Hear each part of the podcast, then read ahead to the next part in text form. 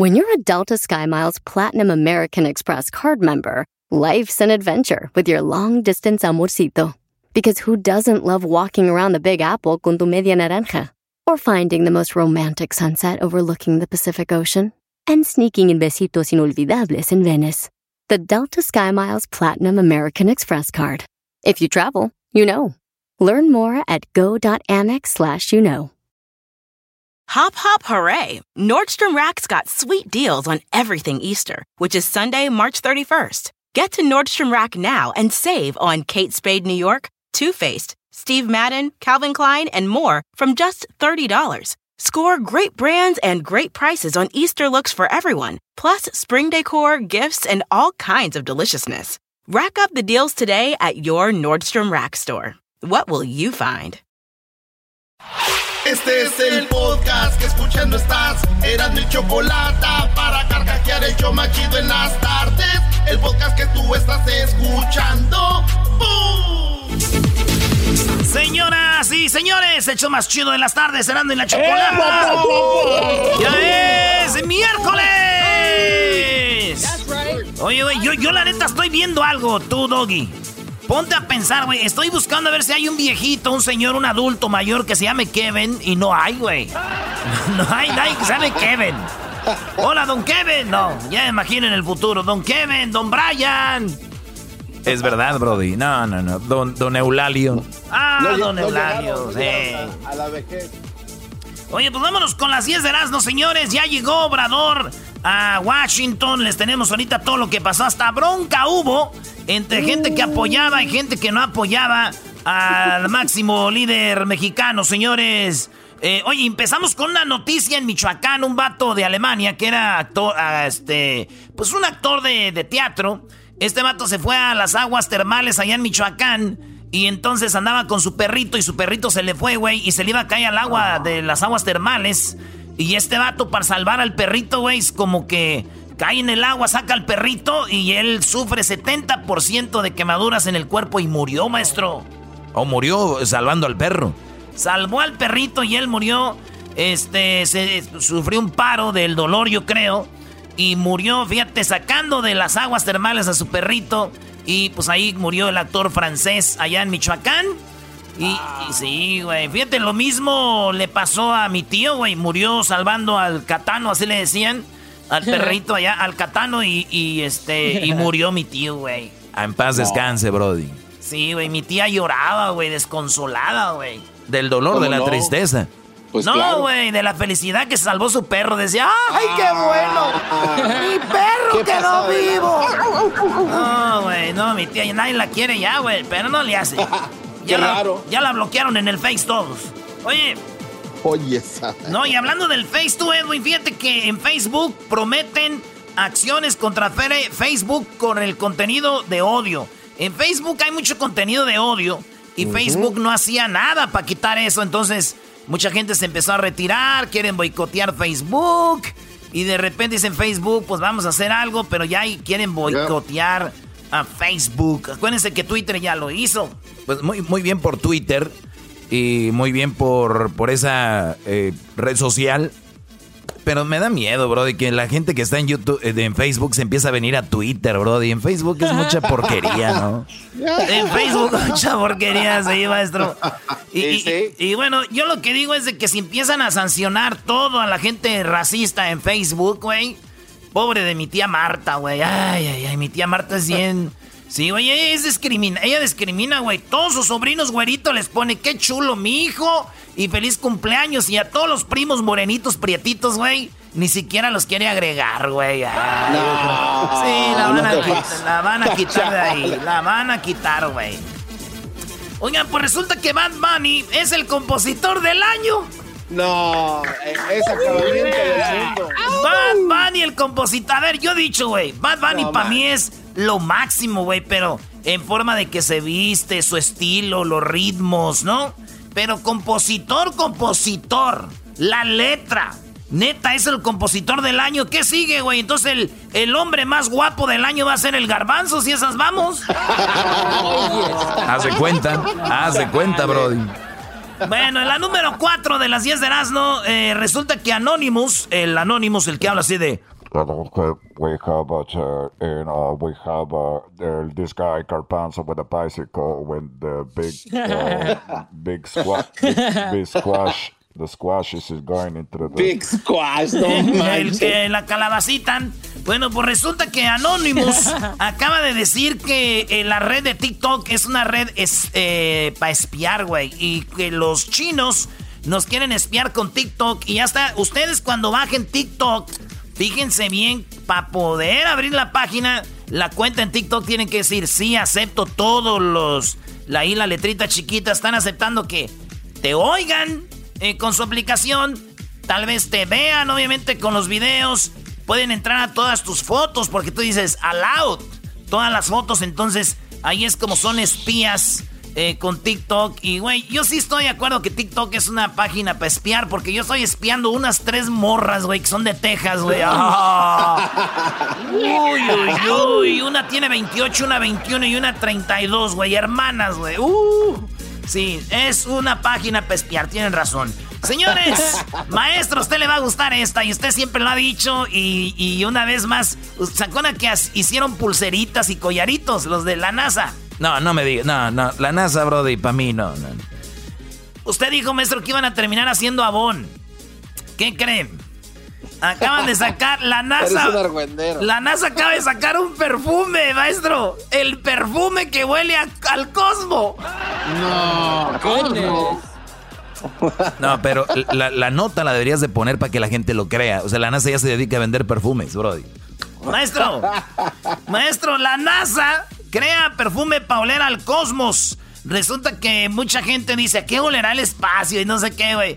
Pues ahí anda la gente como loca comprando lo que se llama este perfume que se llama Space Number One, como Chanel Number One. Entonces, bueno, la cosa es de que mucha gente lo anda comprando como locos, pero yo les pregunto a ustedes, fanses de la NASA, ¿a ustedes quién les garantiza que así huele el cosmos, güey? No sean güeyes, nunca nadie lo olvido. Pero bueno, yo ya tenía un perfume que olía más o menos al espacio o cosas que venían del cielo. ¿Como cuál, ah, Brody? ¿sí? ¿Cómo sí, uno que olía a rayos. ay, ay, ay. Regresamos con las otras cinco de Erasmo aquí en el show más chido de las tardes. Ando feliz porque aquí ando Obrador, güey, lo tengo cerquita. Güey, lo tenías más cerca en el DF que Washington, Brody. La distancia. ¿Ah, de veras? qué güey soy, ay, joder. Chido pa' escuchar. Este es el podcast que a mí me hace carcajear. Era mi chocolate. Seguimos con las 10 de las aquí el show más chido de las tardes. Yeah, what's up? Oye, güey, según yo este año iba a ser mi año, güey. Ya es julio y ando valiendo madre. No, así no se da a poder. En la número 6 de las 10 de Erasmo, señores, resulta que un oso salvaje se abalanzó sobre una mujer que se acercaba a hacerse una selfie. Todos le decían, no, no, no, no, no, pero la morra sí está muy buenona. Y resulta que la morra eh, se estaba acercando y el oso reaccionó así.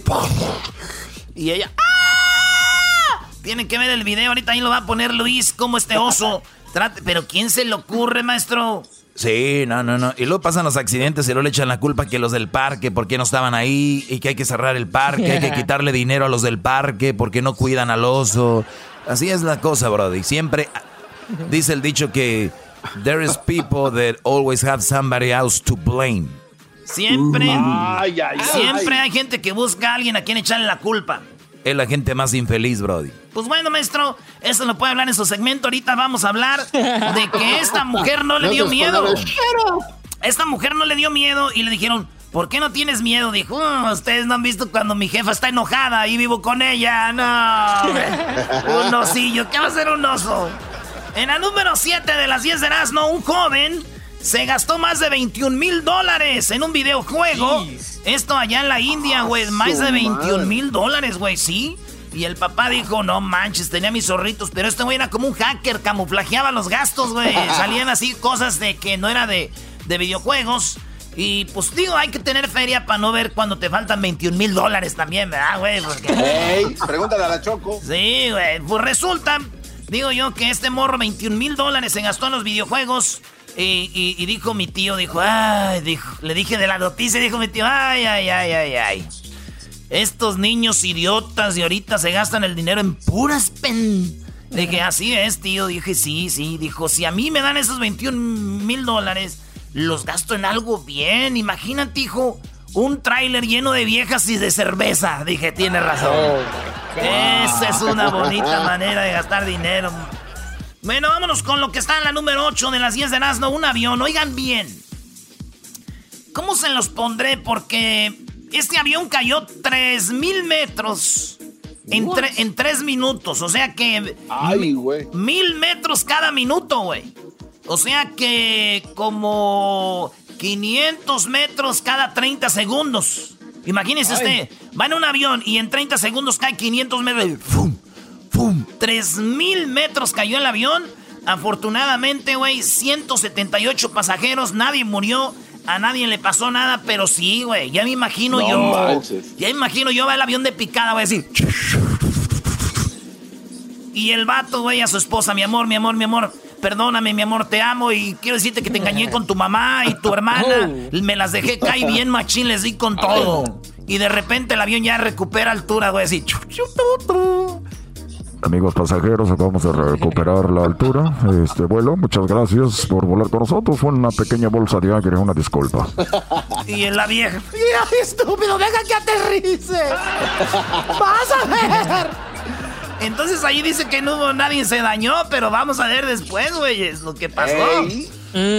Así que yo me acuerdo una vez veníamos de Las Vegas a Los Ángeles, el avión, lo, la peor turbulencia de mi vida, el garbanzo me agarró de la mano y dijo, güey, te quiero confesar que.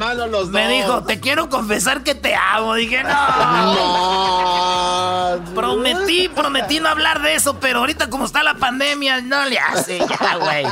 Ni una vez. Y el garbanzo me agarró. El pedo es que me gustó, güey. Que dije, ay, güey. Ay, ay, ay. Nunca me habían apretado la mano con tanto amor, dije yo, pero. Se me quedaron viendo unos chinitos como diciendo, va a pasar esto, güey, eso es normal. Yo, no, güey, no, no, no. Pues ahí está, señores. Eso es lo que está en la número 8. En la número 9 de las 10 de no esto va para toda la gente que tiene pancita, señores. A todos los gorditos como Diablito. Encontraron, encontraron que gran parte de la vejez y gran parte de la cosa que hace vieja a la gente es el vientre y la panza, güey.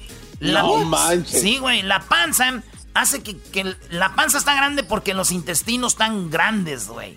Y la grasa. Entonces, eso hace que se trabaje más tu cuerpo y que te hagas más viejo, güey. Ustedes no, sé si han visto gente muy, muy gordita que cuando se ponen bien flacos se ven bien jóvenes, güey.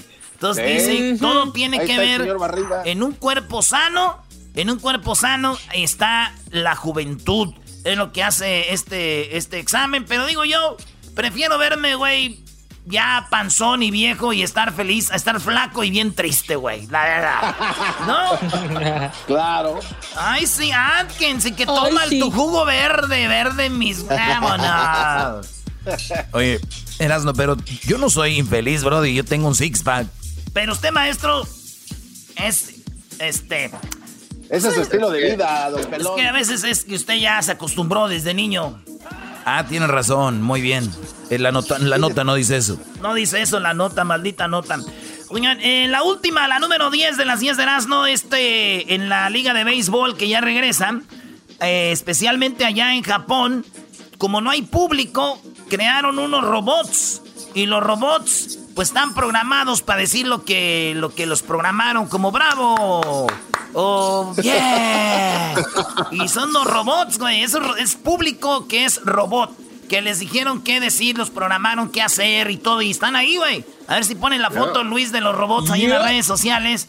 Entonces, ahí están los robots. Y digo yo, ¿robots y afición?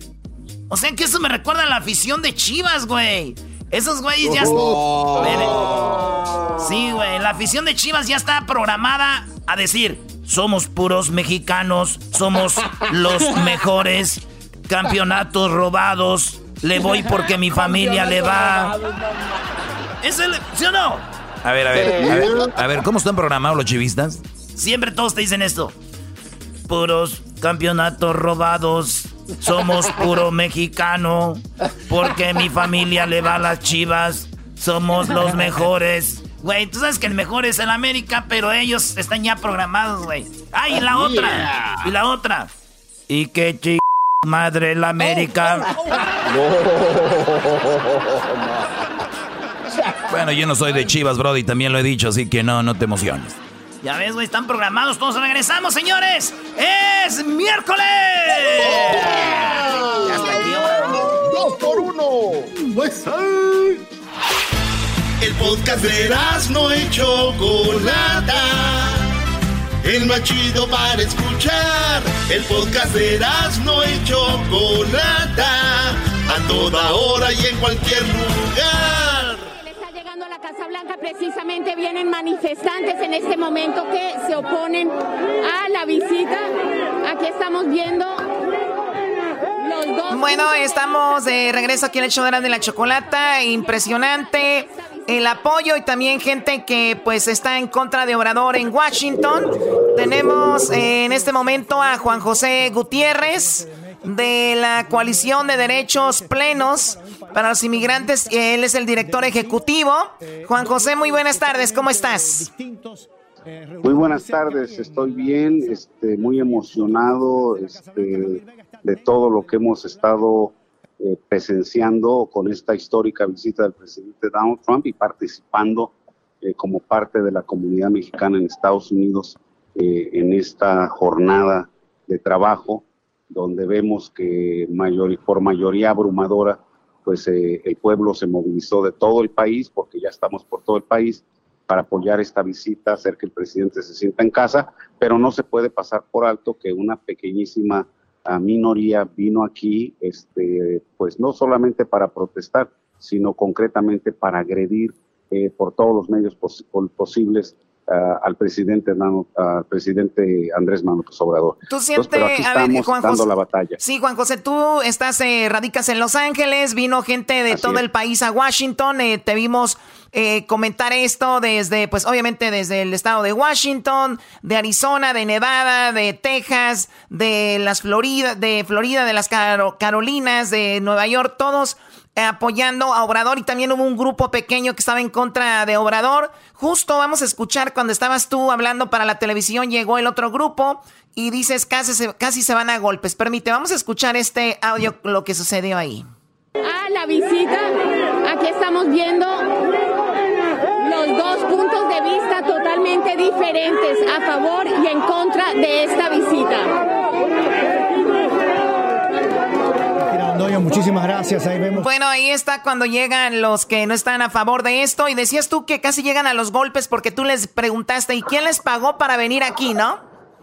Así es. Bueno, nos habían llegado rumores de que en el estado de New Jersey, que es el único del que yo me enteré, eh, les estaban ofreciendo a la gente de esa comunidad 120, eh, por dólar, 120 dólares por venir a Washington a protestar en contra del presidente Andrés Manuel Obrador pero que mientras que el viaje ida y vuelta era gratuito, el alimento y eso, que no les iban a dar los 120 dólares hasta que regresaran a, New Jersey para asegurar que cumplieran su misión de venir aquí a manifestarse en contra del presidente. Entonces, cuando yo mencioné eso, encaré a algunos de los que supuestamente estaban aquí en la oposición, eh, pero que realmente eran provocadores, especialmente los que los venían dirigiendo, pues se molestaron mucho y empezaron a gritar que, somos comunistas y socialistas y que, que el presidente Andrés Manuel Obrador pues es socialista, eh, que quiere imponer el socialismo en México. Y le digo, oiga, pero que no se dan cuenta que está viniendo el día de hoy a firmar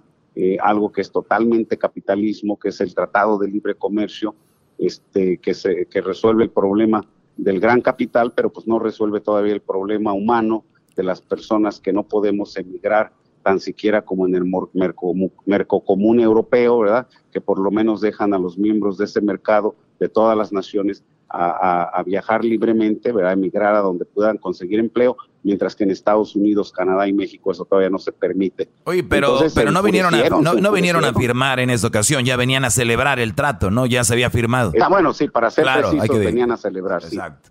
Bueno, a ver, entonces, Vamos a escuchar a este hombre, de uno de los que tú dices, pues estaba en contra de Obrador, justo cuando estabas tú a un lado de él, vamos a escucharlo.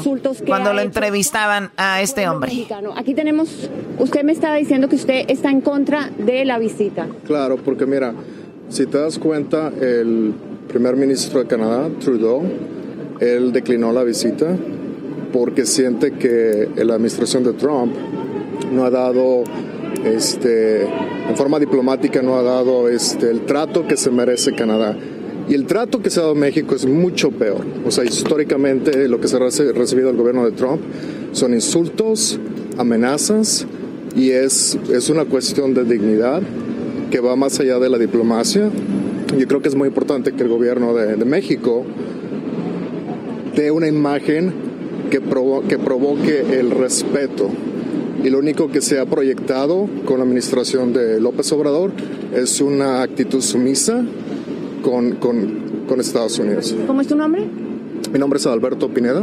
¿De dónde viene? Para servirte. Yo soy de México, de Guadalajara, pero radico aquí en, en, Washington. Bueno, ahí... Bueno, ahí está. Tú decías, eh, cuando dices soy de Guadalajara, radico aquí en Washington, decías que hasta gente de México vino para eh, estar en contra de Obrador y protestar.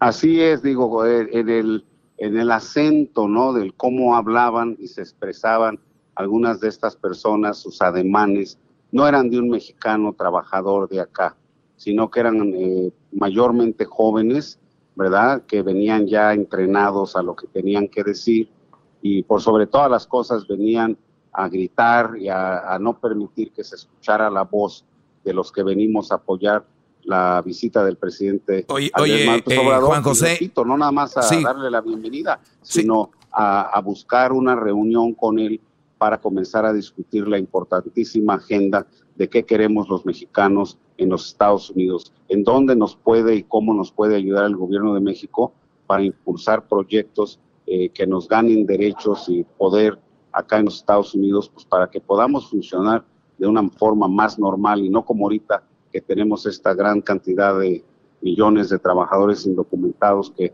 sufren agresiones todos los días y que pues ya llevan más de 30 años, ¿no? Desde la desde la última reforma migratoria y bueno, vamos a ir a Oye, Juan José, y también si nos ayuda eh, el gobierno de México, yo pienso que más pronto vamos a alcanzar ese objetivo. Oye, y, también tener en cuenta de que Obrador cuando se estaba eh, Choco eligiendo para presidente que peleaba en la campaña decía y está en su libro de Obrador también decía, en cuanto yo pueda, este, le voy a decir en su cara y si él escribe, yo le escribo y, y esto está ahí, tenemos el audio y también escrito en su libro donde dice de que Trump tiene tintes de Hitler cuando eh, así empezó contra los, decía que todos los problemas de Alemania era por los judíos y eh, Trump dijo que la mayoría de problemas en Estados Unidos son por los mexicanos entonces lo escribió y ahora eso es lo que mucha gente también reclama. O sea, un día dices una cosa, un día dices otra.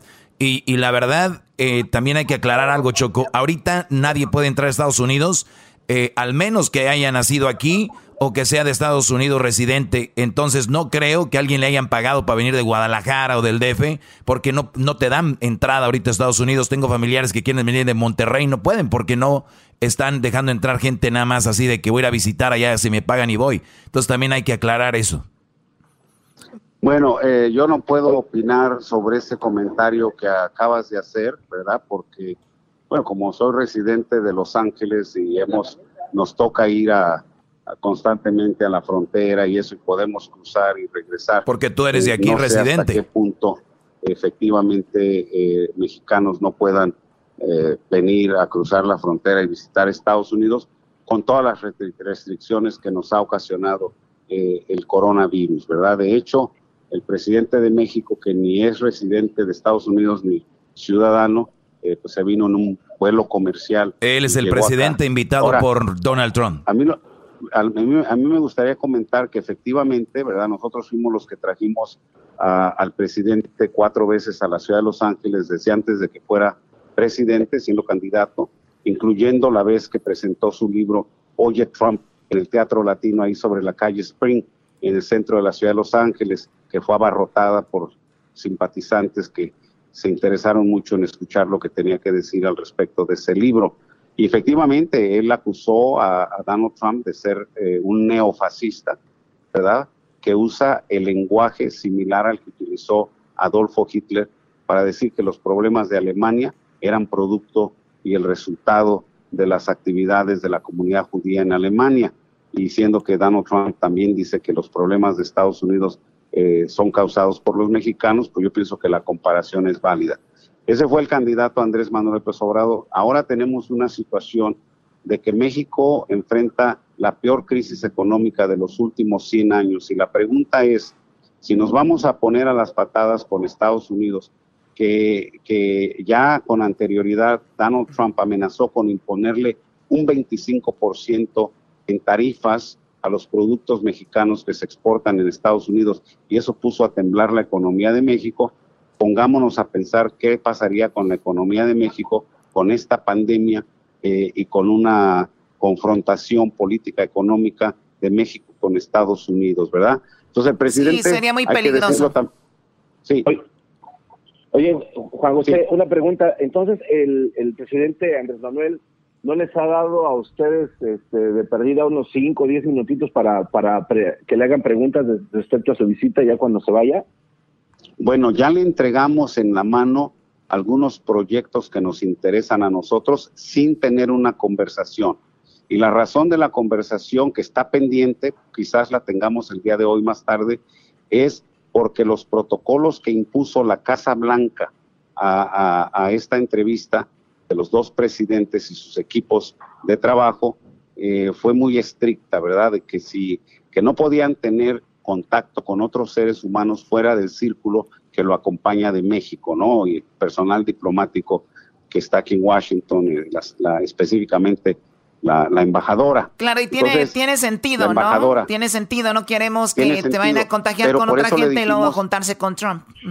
Exacto, y por eso le dijimos a la embajadora Marta Bárcena, con quien ya nos reunimos no cinco minutitos, sino más de una hora, y también le presentamos los proyectos que traemos, que ya se los ha hecho llegar al presidente, que apreciaríamos mucho que después de la cena empresarial que se va a celebrar al final de las actividades del día de hoy del presidente Andrés Manuel Obrador, que será una cena entre empresarios y, los dos presidentes, pues que nosotros estamos dispuestos, somos materia dispuesta para sentarnos y conversar.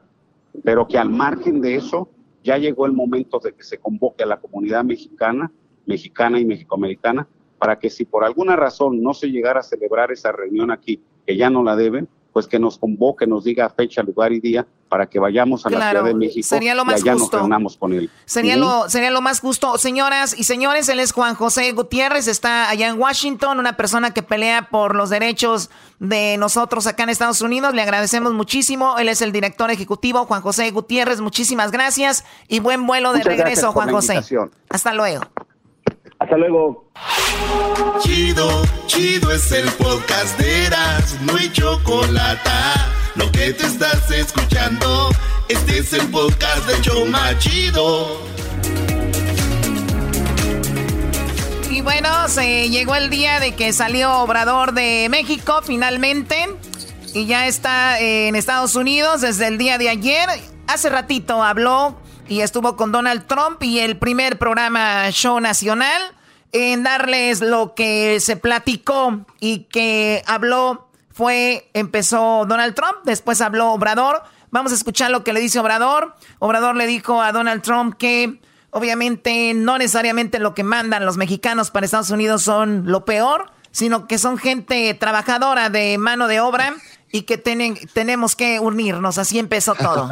Amigas, amigos, celebro este encuentro con usted, presidente Trump. Mi visita obedece en buena medida a la importancia que tiene, sobre todo en estos tiempos de crisis económica mundial, la entrada en vigor del Tratado de Libre Comercio entre México, Estados Unidos y Canadá.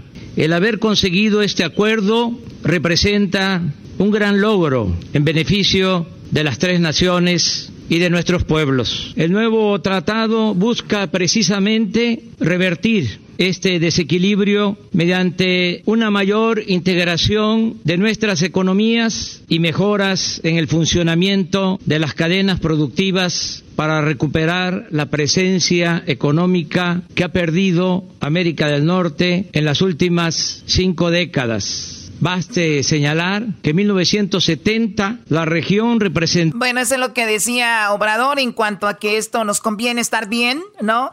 Y también aquí es donde da unos, unos datos muy interesantes. O sea, esta región eh, pues producía 40% del producto a nivel mundial, ahorita solamente 27%. Y en lo que yo pienso que esta unión, Canadá, México y Estados Unidos, más que todo es para competir contra China, porque China se los está comiendo con todo. Oye, pero también lo que ofrecen a, este, esta región es pagos justos y también beneficios a los trabajadores, Choco, porque en China todos compramos de China y ordenamos de China, pero somos parte del problema. Los chinos están explotando a sus eh, trabajadores de una manera muy cruel. Bueno, escuchemos más. El 40.4% del Producto Mundial. Y ahora esta participación en la economía global ha bajado a 27.8%. Por ello, el tratado es una gran opción para producir, crear empleos y fomentar el comercio sin necesidad de ir tan lejos de nuestros hogares, ciudades, estados y naciones. En otras palabras, los volúmenes de importaciones que realizan nuestros países del resto del mundo pueden producirse en América del Norte con menores costos de transporte, con proveedores confiables para las empresas y con la utilización de fuerza de trabajo de la región. Desde luego, no se trata de cerrarnos al mundo, sino de aprovechar todas las ventajas que nos brinda la vecindad, así como la aplicación de una buena política de cooperación para el desarrollo. Este tratado permite atraer inversiones de otros lugares del hemisferio a nuestros países, siempre y cuando se cumpla con los principios de producir mercancías de elevado contenido regional y de procurar condiciones salariales y laborales justas para los trabajadores del país exportador o importador de bienes de consumo, complementándonos por ejemplo, México tiene algo sumamente valioso para hacer efectiva y potenciar la integración económica y comercial de la región. Me refiero a su joven, creativa y responsable fuerza laboral. No olvidemos que la participación de los trabajadores en los procesos productivos es igual de importante que el papel de las empresas. De poco serviría tener capital y tecnología si no se cuenta con buenos obreros que se destaquen por su imaginación, su talento y su mística de trabajo. Además, con acuerdos como este y con respeto a nuestras soberanías, en vez de distanciarnos, estamos... Bueno, aquí es donde Obrador habla de que en vez de estar peleados, pues hay que unirnos. Yo creo que lo que se le critica a Obrador no es tanto de que se reúna, o por lo menos yo, yo no critico que se reúna porque es bueno, porque de repente eh, lo que se critica es de que Obrador hizo hasta un libro y criticó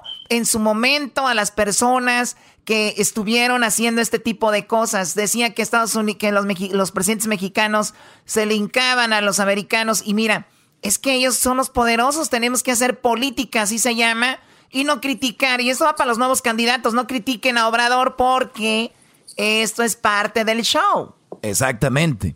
Ya les digo, güey, Obrador es el papá de ustedes, Choco y Doggy Fifís. Ustedes.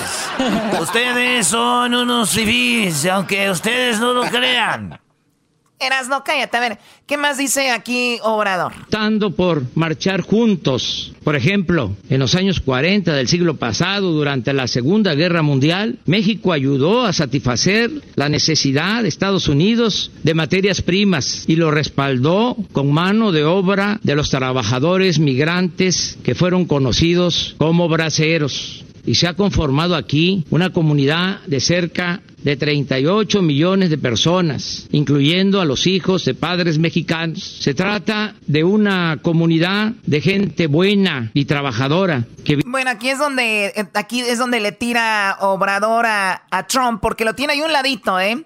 Y le, es donde le dice, somos una comunidad de gente trabajadora, no de lo que, pues, indirectamente el hijo de lo que usted dice que son, pues, que México manda lo peor. Obviamente lo que él habla y lo que habló Trump se había ya era un papel escrito, ellos lo están leyendo y los dos se lo tuvieron que ver visto antes de, de decirlo. Sí, por, es muy obvio porque en una parte Obrador dice, como usted dijo de no sé qué, ¿cómo iba a saber en el escrito? Porque ya habían leído el escrito de, de Trump. Claro, a ver, vamos con más. De una comunidad de gente buena y trabajadora que vino a ganarse la vida de manera honrada y que mucho ha aportado al desarrollo de esta gran nación. Asimismo, en México, más que en ningún otro país del mundo, viven y forman parte de nuestra sociedad un millón y medio de estadounidenses. De modo que estamos unidos más que por la proximidad geográfica, por diversos vínculos económicos, comerciales, sociales, culturales y de amistad. Presidente Trump, como en los mejores tiempos de nuestras relaciones políticas durante mi mandato como presidente de México, en vez de agravios hacia mi persona, y lo que estimo más importante hacia mi país, hemos recibido de usted comprensión y respeto. Bueno, ahí, ya no es verdad, o sea, no, es donde les digo, hay que analizar todo lo que se dicen, porque aquí ya AMLO le dice a Obrador, no hombre, usted siempre nos ha tratado con respeto y muy amable ha sido con nosotros y eso ya no es verdad. Vamos a escuchar lo que dice aquí. Presidente Trump, como en los mejores tiempos de nuestras relaciones políticas durante mi mandato como presidente de México, en vez de agravios hacia mi persona, y lo que estimo más importante hacia mi país, hemos recibido de usted comprensión y respeto.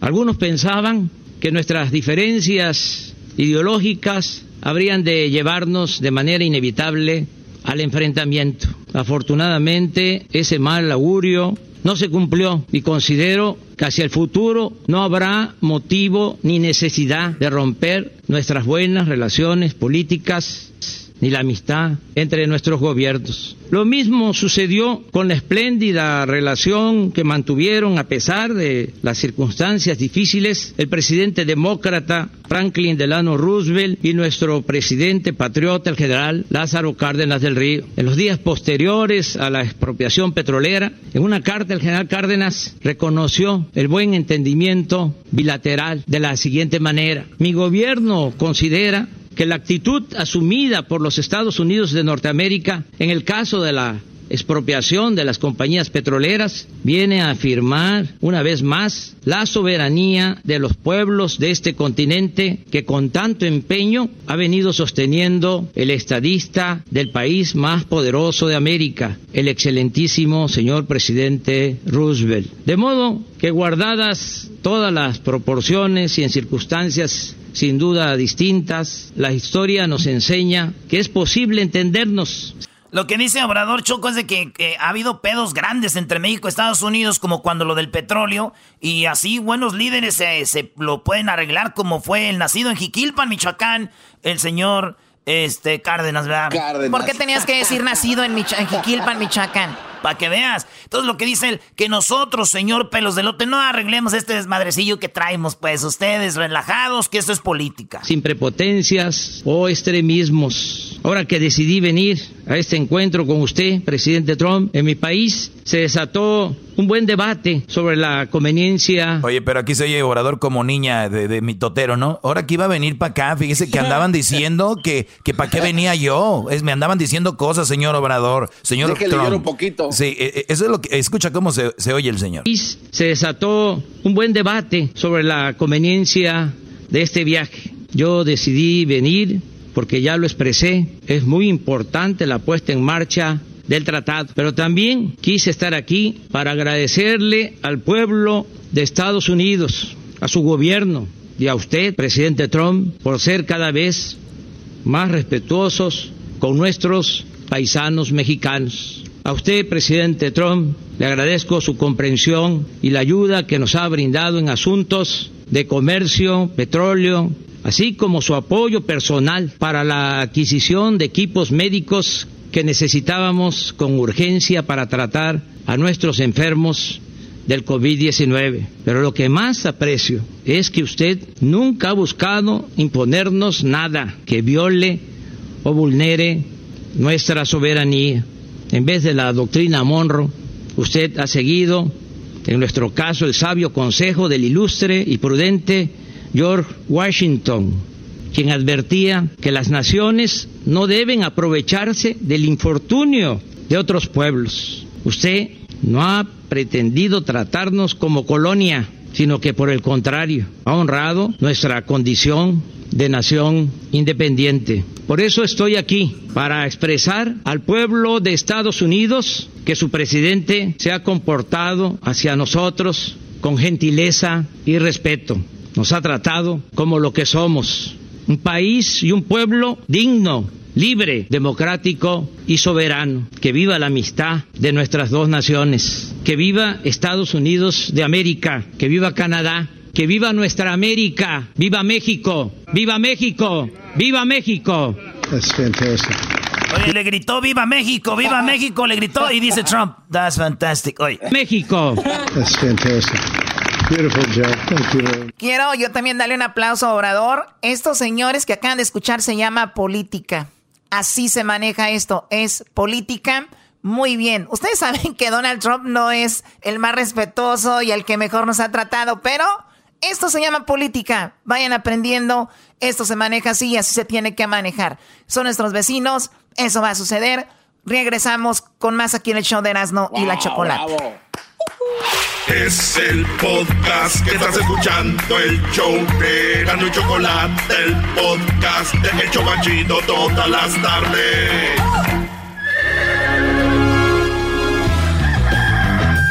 Señoras y señores, ya están aquí para el hecho más chido de las tardes.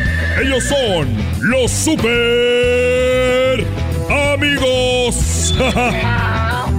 Don Toño y Don Chente. Estos fueron. ya, espérense, vamos llegando. ¡Ay, queridos hermanos! Les saluda el más rorro. ¿Qué pasó, querido hermano? Oye, ando apenas aquí saliendo de la cárcel porque resulta que andaba yo caminando, me le escapé a Coquita porque yo me hago el enojado para salirme de la casa. Y yo no creo que alguien que nos esté escuchando se haga el enojado para salirse de su casa, nomás yo. Y andaba ahí en una esquina. Estaban tres prostitutas, Antonio. Y las miré muy bonitas, muy piernudas. Ahí por ahí por el Teatro de Gollado, aquí en Guadalajara. Y las vi las tres y como es ilegal la prostitución, pues cuando yo estaba ahí las vi a las tres y dije, ah, no más. Y platicaron entre ellas hasta escuchar algo chistoso. Una le dijo a la otra, oye, y si viene Santa, ¿qué le vas a pedir? Y una le dijo, bueno, lo mismo que a todos, el cuarto más 500 pesos acá, ¿verdad? por un buen agarre. Ay, ni Santo Claus se les va a escapar, querido hermano. Pero ¿por qué entraste a la cárcel, desgraciado? Bueno, porque yo dije, pues se me antojó un brinquito. Y le dije, oye, y en eso llegó la policía, nos llevó a los cuatro a la cárcel y ya estando ahí en la cárcel los cuatro, les preguntaron que quién eran. Una dijo que era maestra, la otra dijo que era ama de casa, que iba nomás por unas medicinas. Y la otra dijo que, que se dedicaba a no sé qué era, un abogado, no sé qué. Y yo enojado le grité, bueno, ahora resulta que yo soy el prostituto.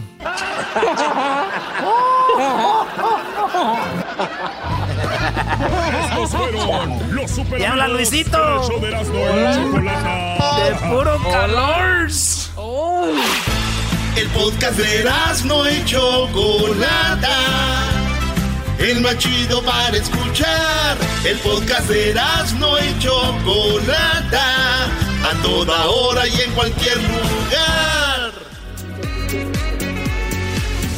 Bueno, estamos de regreso aquí en el show de la Chocolata y parece que hay buenas noticias, o sea, hay luz al final del túnel para los chicos de Ayotzinapan, que eran los famosos 43 que perdieron la vida allá en Guerrero y parece que encontraron, encontraron algunas, eh, algunos restos de un cuerpo y parece ser que pertenecen a un joven de los 43 y por eso es una noticia muy interesante porque por de ahí pues podrían venir pues muchas eh, cosas a referente a esto. Antes de ir con, bueno, vamos a saludarlo de una vez, Eduardo Martínez, eh, lo tenemos corresponsal de Telesur, somos eh, una señal informativa de América Latina. Eh, muy buenas tardes, Eduardo, ¿cómo estás? Hola, ¿qué tal? Mucho gusto, muchas gracias por esta oportunidad de hablar con ustedes y con su auditorio. No, gracias a ti por tu tiempo. Bueno, pues te escucha todo Estados Unidos. Hay una, obviamente tú lo sabes, muchísima gente de México y obviamente gente de Guerrero. Y este tema que fue mundialmente conocido y que hasta el momento no se aclara, parece que hay una, como decía hace un ratito, luz al final del túnel.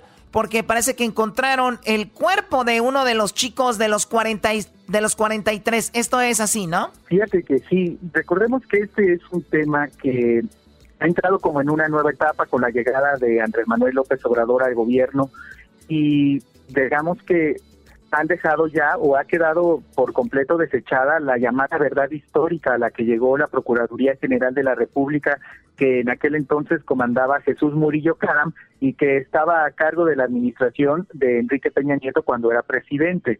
Ahora en esta nueva etapa de investigaciones, efectivamente hubo nuevas dirigencias estas dirigencias se hicieron entre el 21 y el 29 de noviembre de 2019 y permitieron el hallazgo de cinco restos humanos que no fueron localizados en el basurero de Cocula ni tampoco en el río San Juan, donde la administración anterior había dicho que los jóvenes presuntamente habrían sido calcinados por Guerreros Unidos. En esta ocasión, los restos se encontraron en un lugar que está a 800 metros de ese punto y en un sitio que se conoce como la Barranca de la Carnicería en el ejido de Cocula. Esta situación el día de ayer la dio a conocer el fiscal eh, que tiene a su cargo la unidad especial que se creó para la investigación del caso Ayotzinapa en la Fiscalía General de la República. Ahí Omar Gómez Trejo señaló que estos restos se habían enviado a Innsbruck, la universidad en Viena, en Austria, para que fueran analizados y se dio como resultado que estos restos pertenecen a o pertenecían a Cristian Alonso Rodríguez Pelumbre, un joven de los 43 estudiantes normalistas de Ayotzinapa que desaparecieron en la madrugada del 26 y 27 de septiembre de 2014 y todo este caso que ahora precisamente como tú lo dices pues da un giro y se ve una luz en el camino para poder ser esclarecido. Sobre todo porque además de los restos que ya se tienen los resultados ahora mismo se están analizando otras otras evidencias que fueron encontradas precisamente en ese mismo lugar. Oye, eh, perdón, perdón Eduardo, tenemos aquí el audio de el señor Murillo Caram cuando en aquel tiempo decía, pues bueno, miren, ya no estén fregando, porque esa fue la actitud, diciendo ya los cuerpos fueron encontrados, bueno, los cuerpos fueron llevados a un basurero, ahí se, se quemaron y ya, y investigaron y dijeron no era posible. Escuchemos cuando esto lo decía. Privados de la vida, incinerados y arrojados al río San Juan en ese orden. Esta es la verdad histórica de los hechos basada en las pruebas aportadas por la ciencia, como se muestra en el expediente, y que ha permitido ejercitar acción penal en contra de los 99 involucrados que han sido detenidos hasta hoy. Esa él dijo, esa es la verdadera, la verdad histórica y obviamente fue mucha gente perseguida y mucha gente fue castigada injustamente y ellos eso lo hicieron para según tapar la verdad que parece que el gobierno estaba detrás de esto. Pero bueno, ahora encuentran eh, restos de Cristian da un giro, ¿qué, qué, más sigue? Pues mira, precisamente bueno que retoman el tema de Jesús Murillo Caram, porque Jesús Murillo Caram era el titular de la entonces Procuraduría General de la República, pero debajo de él había otro personaje de relevancia, ¿De quién estamos hablando? De quién era el director de la Agencia de Investigación Criminal de la Procuraduría. Estamos hablando de Tomás Herón de Lucio. Mm. Tomás Herón de Lucio se dice que es el artífice de toda esta llamada verdad histórica y ahora mismo está siendo buscado ya por la Interpol en 195 países porque se fugó de México cuando conoció que había una orden de aprehensión en su contra porque había ocultado información relevante sobre el caso Ayotzinapa. Y todo deriva porque el 28 de octubre de 2014 Tomás Herón fue al río al río San Juan y al basurero de Cocula acompañado de uno de los presuntos señalados de haber cometido el crimen en contra de los 43 jóvenes y ahí parece que hubo evidencia de que se modificaron la escena del la escena y también hubo ocultamiento de algunas eh, informaciones importantes. Y es que justamente ahora lo que da a conocer la Fiscalía General de la República es que en aquel entonces ya se sabía que había restos en, en, estas, en otros puntos, pero no se investigaron a profundidad. Entonces es por eso que se está llamando a Tomás Cerón a la justicia, sin embargo ahora mismo pues está prófugo y está siendo buscado por la Interpol. Lo que viene ahora es que se continúen con las investigaciones que no son nada nuevo, o sea, es decir, no se está partiendo de cero nuevamente. Lo que está pasando es que recordemos que en la administración anterior hubo un grupo de expertos extranjeros vinieron a México y coadyuvaron con las investigaciones. Se llegó a algunas conclusiones que el gobierno de entonces, Enrique Peña, Enrique Peña Nieto, desconoció y ahora es que el presidente eh, López Obrador retoma esas investigaciones y abre nuevas líneas para poder esclarecer. Oye, como que está cortando. Oye, oye este, aquí tenemos, eh, Choco, este Tomás Herón hace un video y se lleva según alguien como diciendo que fue el que hizo esto. Ahí va. Es uno de los, eh, según muchachos que hicieron esto y lo llevan según detenido. Le dicen, ¿dónde fue donde hicieron todo esto? No, pues aquí, ahí está el video. Y según el... acciones de investigación esto, es lo que, esto es lo que dice el, el Tomás Herón. Las acciones de investigación realizadas el 28 de octubre de 2014 en Cocula se, se realizaron con plena transparencia y ante periodistas que pudieron realizar su labor con plena libertad para consignar los hechos al día siguiente. O sea que era puro cuento este audio, ¿no? Puro cuento. Entonces ahora, ahora que está, este hombre obviamente está prófugo, Tomás Herón, eh, ¿dónde está el señor Caram? ¿Él está en México o también está prófugo? Jesús Murillo Caram se supone que está en México. Él ha dado una entrevista después de, de haber terminado su, su gestión en la Procuraduría General, pero la verdad es que no ha habido nada relevante con Jesús Murillo Caram, porque quien realmente tenía en sus manos la investigación del caso de China era Tomás Herón de Lucio, y es a él a quien se le está buscando precisamente por este audio y por estas eh, diligencias que no estaban reportadas en el expediente que la familia, las familias de los muchachos, el grupo de expertos independientes y todo el equipo de personas que han estado investigando y alrededor del caso Yotzinapa, pues denunciaron como alguien que ocultó información y que además también hay que decirlo, hubo tortura a quienes fueron detenidos sobre el caso y evidentemente una declaración bajo presión y bajo tortura pues no puede ser tomada como válida. Entonces, eso es lo que está ahora en el panorama nacional, pero con esta nueva comisión de la verdad que se conformó en este gobierno, pues ha habido avances importantes y ahora es que después de casi seis años de los hechos, conocemos que hay restos en otros puntos que además se conocieron porque las autoridades y la Comisión de la Verdad recibió información anónima cuando el presidente hace un llamado para que todos los que tengan información se acerquen y la den a conocer pues se, da, se sabe ahora que todas estas llamadas se conjuntaron para ir a hacer estas búsquedas nuevas en noviembre de 2019. Se encuentran las evidencias y ahora conocemos que desafortunadamente el muchacho eh, se encuentra uno de los restos de, de, los muchachos que el único sueño que tenían era convertirse en maestros de áreas rurales de esas que nadie quiere ir porque hay mucha pobreza, imaginación, pero que hay todavía personas que buscan prepararse como docentes para ir a enseñar a, a, Oye, Choco, y, también es muy importante ver que en, en Netflix hay dos, eh, dos, eh, dos, dos, dos, películas o series que hablan de esto.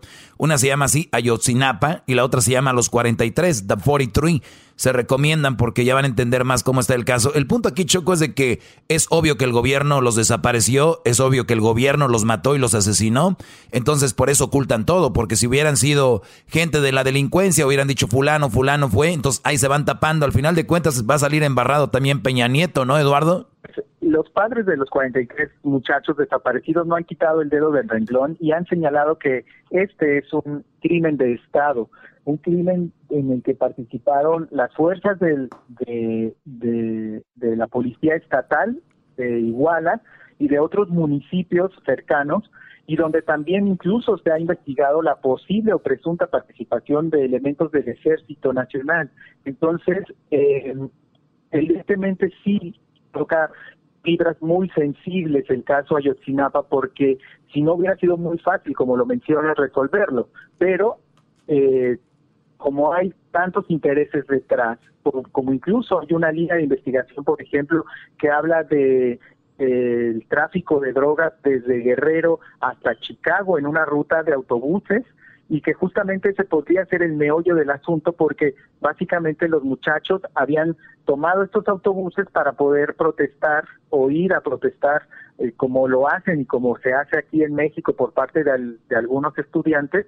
Y eh, pero que básicamente se dice que en ese camión habría algo que tenían que defender algunas personas y por eso viene el ataque que deriva en la ah, desaparición de los 43 muchachos y además en el asesinato de otros seis, que no hay que olvidar que ahí se asesinó a seis personas más y también, pues no solamente es la desaparición de estos 43 muchachos, que ya es un tema muy, muy grave y que afortunadamente lo que aquí ha prevalecido es las ganas de los padres de tener verdad y justicia. Oye, y pensar que hay gente que yo he escuchado comentarios como ya con sus 43, oye, ¿qué onda ya con sus 43? Oigan, señores, si fueran sus hijos, sus, sus, eh, sus hijas que pierden la vida y que ustedes saben que el gobierno está en todo esto y levantamos la, la voz, pues hay que hacerlo y unirnos como nos estamos uniendo últimamente para todo, pues sería muy padre pues meter más presión, aunque esperemos que ahora parece que está bajo buenas manos esta investigación Ojalá que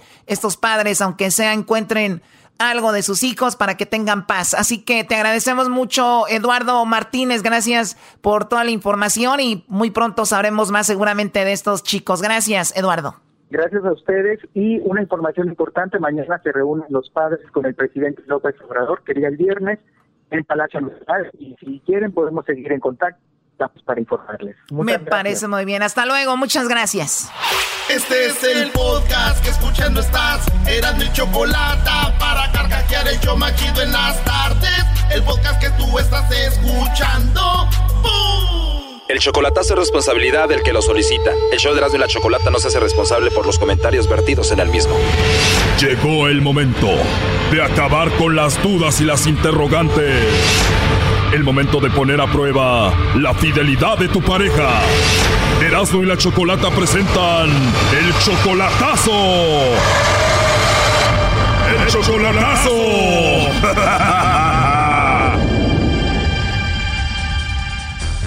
Bien, nos vamos con el chocolatazo a Guerrero y tenemos a Elías. Elías, buenas tardes. Buenas tardes. A ver, Elías, le vamos a hacer el chocolatazo a Alicia. Ella es tu novia. Tú estás casado, pero vas a dejar a tu esposa por Alicia. Sí. Estás dejando a tu esposa por ella. Entonces, ¿cuándo fue la última vez que la viste a Alicia en persona? Ya tiene mucho tiempo, chocolata. Ustedes tienen de relación dos años. ¿Cuánto hace que no la ves en persona? No, nada más, mucho. O sea que te la hiciste novia por internet, pero ya la habías visto hace mucho tiempo en persona. Ya, ya la conocí. Te reencontraste con ella en internet después de muchos años. Sí. Tú vas a dejar a tu esposa porque la amas a ella. Sí. ¿Ella te ama a ti? Sí. Bueno, vamos a llamarle en este momento. Vamos a ver pues si vale la pena que dejes a tu esposa por Alicia y vamos a ver qué sucede, ¿ok? Ok, está bien. Tú estás casado, tienes tu esposa, ella también está casada, tiene hijos, ¿cuántos? Tiene tres. ¿Tú cuántos? También. ¿Y si tu esposa con esto se da cuenta de que tienes a otra? Ya sabe. ¿Se va a enojar? Ya sabe. No, ¿qué vas a ver? Ahora se va a enterar, Brody. Bueno, a ver, ya entró ahí la llamada, no hagan ruido, por favor. Bueno. Sí, bueno, con Alicia, por favor. ¿De parte de quién? Eh, mi nombre es Carla, te llamo de una compañía de chocolates. ¿Eres tú, Alicia? Ajá, dígame qué, qué quiere. Estoy ocupada, estoy trabajando. Ah, bueno, no te quito mucho tiempo. Mira, nosotros tenemos una promoción donde le mandamos chocolates a una persona especial que tú tengas, alguien a quien tú quieras mucho, le mandamos los chocolates, son totalmente gratis solo para promocionarlos. ¿Tú tienes a alguien? No, este, no me interesaría. Gracias. Está bien, entonces no tienes a nadie especial, ¿no te gustaría mandarle chocolates a nadie? No, gracias. Sé que estás ocupada y antes de que me cuelgues te voy a decir, entonces Elías no es especial para ti. Eh, ¿Quién les dio los nombres? Elías, Elías me dio tu información, dijo que te llamara. Él quería saber si tú le mandabas los chocolates a él o se los mandabas a otro. Ay. Él dice que está dejando a su esposa por ti, quería hacer esto para ver si valía la pena dejarla, quería saber si tú no lo engañabas a él con otro hombre o algo. Adelante, Elías. Es verdad, amor. Ay, ¿qué pasa? Bueno, ¿por qué? ¿Qué pasa? ¿Por qué no me mandan los chocolates? ¿Qué pasa? ¿Por qué? Más quería saber si me mandaban los chocolatitos. ¿No me los no me lo merezco? Ay, ¿qué pasa, me ¿Por qué? De verdad, ya le iba a colgar porque eh, me estaba hablando de una, de no sé qué, chocolates y que no sé qué. Le digo, ¿sabe qué? Dígame a lo que a lo que va, porque yo estoy trabajando. Pues sí, nomás quería saber si me mandaban los chocolates. Ajá. Entonces, ¿qué? Dile que me los mandas a mí. ¿Eh? No sé cómo es eso, no sé cómo es eso. No sé cómo es esas, cómo son esas cosas. ¿Me lo vas a mandar o no? Claro que sí. ¿Eh? ¿Sí me lo merezco? ¿Sí o no? Brody, te los va a mandar, pero de pura lástima, porque le está ruegue y ruegue, Brody. Para que sea de pura lástima, Brody. ¿Cómo ves? ¿No tienes en altavoz o qué? No, son dos líneas. Lo está escuchando todo en la radio ahorita. ¿Eh? Ah, órale. ¿Eh? Ni te pela, Brody. Pues sí. Pero que no diga el joven que de lástima, porque ahora sí me tomó por sorpresa. ¿Perdón? Sí, es de lástima. Mm, no, me tomó por sorpresa porque digo, ¿quién le dio mi nombre? Pero tú pensabas que te iba a engañar ella o por qué hiciste esto? Pues a veces se lo mandabas a alguien más o no más a mí. Elías, si tu esposa está escuchando ahorita esto que estás haciendo con tu novia, ¿qué va a pasar? Ya sabe lo que va a pasar. ¿Ella ya sabe que tú la vas a dejar a ella para tú estar con Alicia? Sí, así es. Tú conoces a Alicia de hace muchos años, pero ya no la habías visto, la reencontraste hace dos años, te la hiciste novia. ¿Cuándo se van a volver a ver en persona como novios? Muy pronto, si Dios quiere. ¿Tú, Alicia, tienes muchas ganas de ver a Elías? Claro que sí, porque fue el primer amor en mi vida. ¿En serio? ¿Él fue tu primer amor? ¿Y cuándo fue la última vez que lo viste en persona? Pues ya tiene harto tiempo, como 20 años. 20 años, o sea que tú tenías como 20 años. Claro. Oye, ¿y dónde trabaja o qué? Trabajo en una cocina económica. Pensé que era una pollería, se veía que el ala, la pechuga, la pierna. Póngame dos pechugas y dos piernitas, pero no juntas, separadas, por favor. ¿Las vas a voy a, separadas? Te las voy a separar yo. Entonces, Elías, estás haciendo esto a Alicia para ver si no te engañaba con otro. Así es, cariño. ¿Cómo ves? La sorpresa. Y la verdad que sí fue una sorpresa, ¿eh? Alicia, tú sabes que él está dejando a su esposa y a sus tres hijos por ti. Pues sí, porque tenemos mucho tiempo que nos conocíamos y, y él se fue de aquí por un tiempo, ya no lo volví a ver y volvió a regresar a, para acá y, y, no me vio y le perdí la pista, la verdad, y, y ahora que lo, lo vuelvo a, a, encontrar, pues digo, siempre ha sido mío y lo que es de uno regresa y lo que no, se va. Tú, Elías, ahora que la reencontraste, dijiste, dejo a mi esposa, a mis hijos por ella porque la amo o apenas te enamoraste de ella, ¿cómo pasó? Siempre, siempre ha estado de ella el amor. Cuando la encontraste, Alicia, le dijiste a tu esposa, ya no puedo seguir contigo porque ya encontré el amor de mi vida o cómo? Sí, claro. ¿Tu esposa cómo lo tomó? Ya hablamos de ella, con, ya hablé con ella, ya, ya entendió las cosas. Oye, pero tú no le dijiste a tu esposa que andabas aquí con Alicia, ella te descubrió mensajes, ¿no? Sí. Cuando descubrió los mensajes tu esposa de ti con Alicia, ¿se volvió loca? ¿Qué hizo? ¿Le llamó a Alicia? Oh, al principio sí, pero después ya entendió las cosas como son, yo le, le dije bien. Alicia, a ti lo único que te importa ahorita es estar con Elías.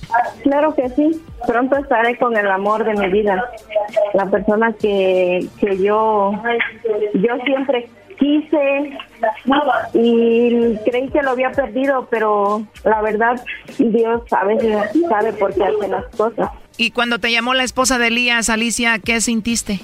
Pues yo sentí, ¿cómo le dijera? Temor al principio, porque yo le contesté a ella y le dije que, que, que así como me hablaba ella, yo le iba a responder y este y me dijo unas cosas pues, pero no no no pienso decirlas. Te agredió verbalmente, te dijo de todo. Eh, un poco, pero yo no, yo le contesté como lo que es. Como lo que es, o sea que se armó ahí el asunto. ¿Por qué no te pones romántica? ¿Qué canción le quieres dedicar a Elías, tú, Alicia? Tengo tantas canciones que le quiero cantar al oído, pero la Ella me mandó, me mandó, me mandó una canción la que se, la que de Luna.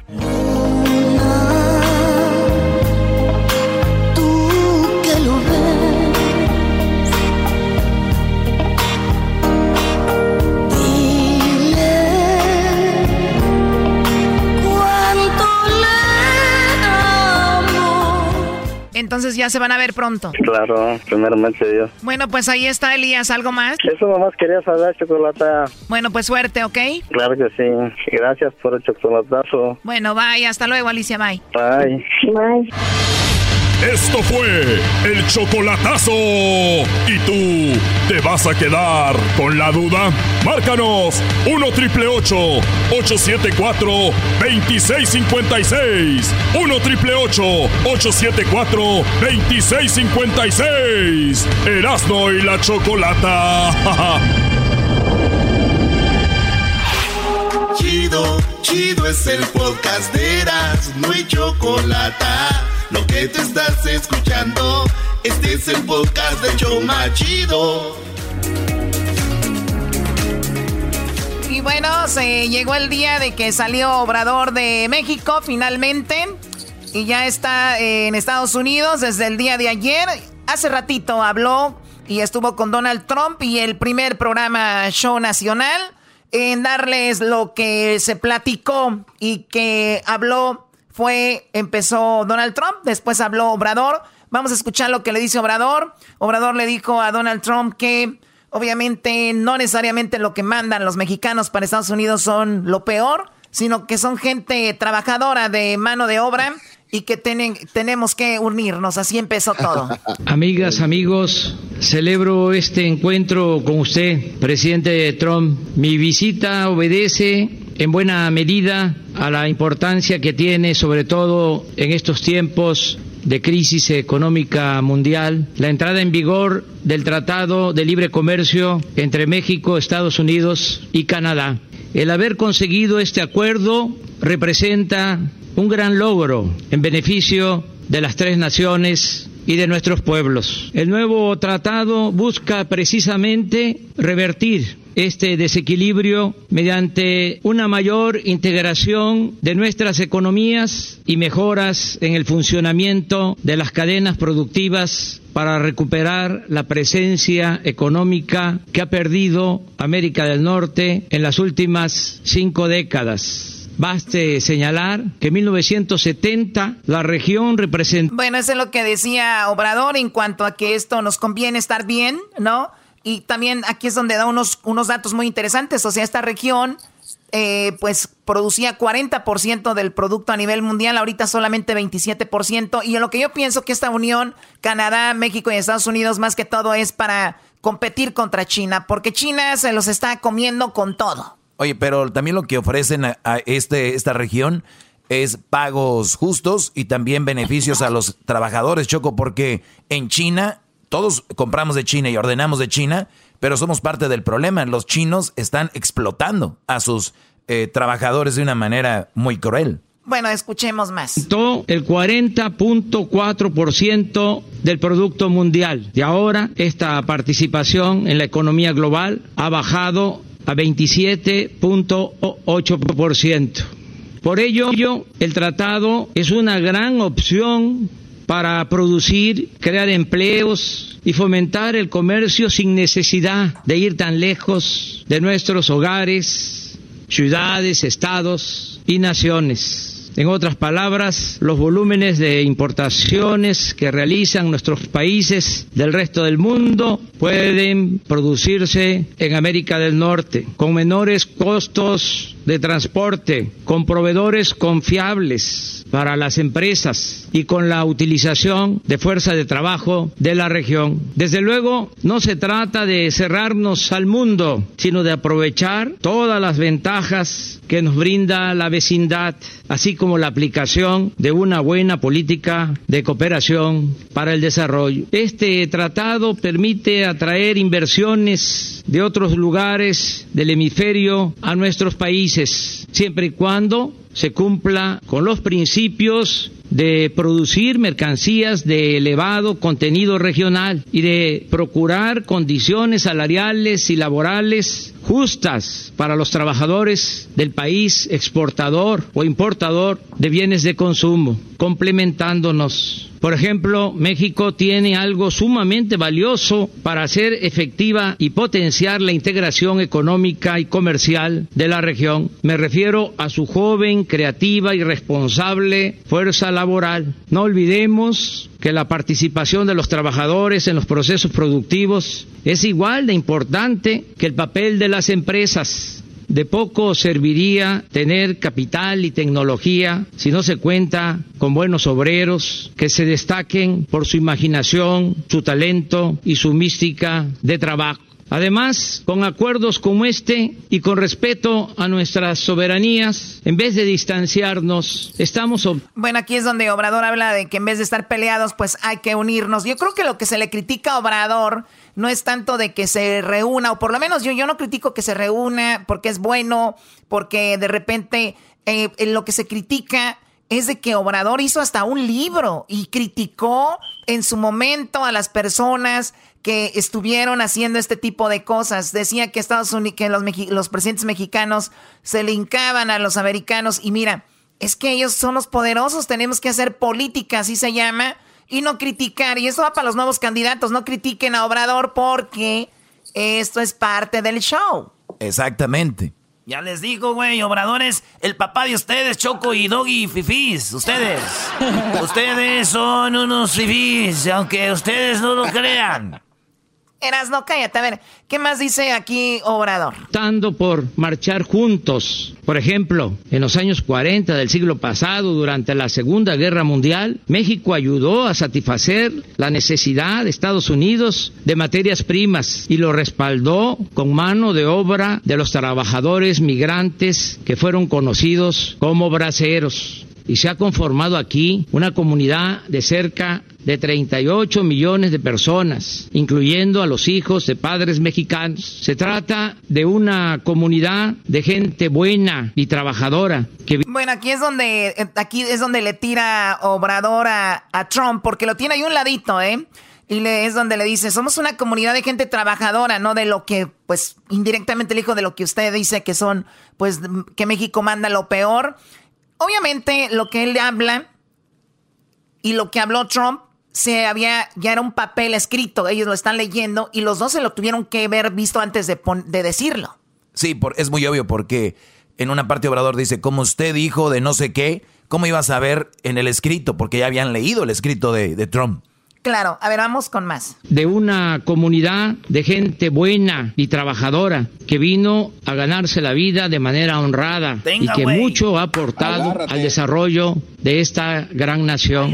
Asimismo, en México, más que en ningún otro país del mundo, viven y forman parte de nuestra sociedad un millón y medio de estadounidenses. De modo que estamos unidos más que por la proximidad geográfica, por diversos vínculos económicos, comerciales, sociales, culturales y de amistad.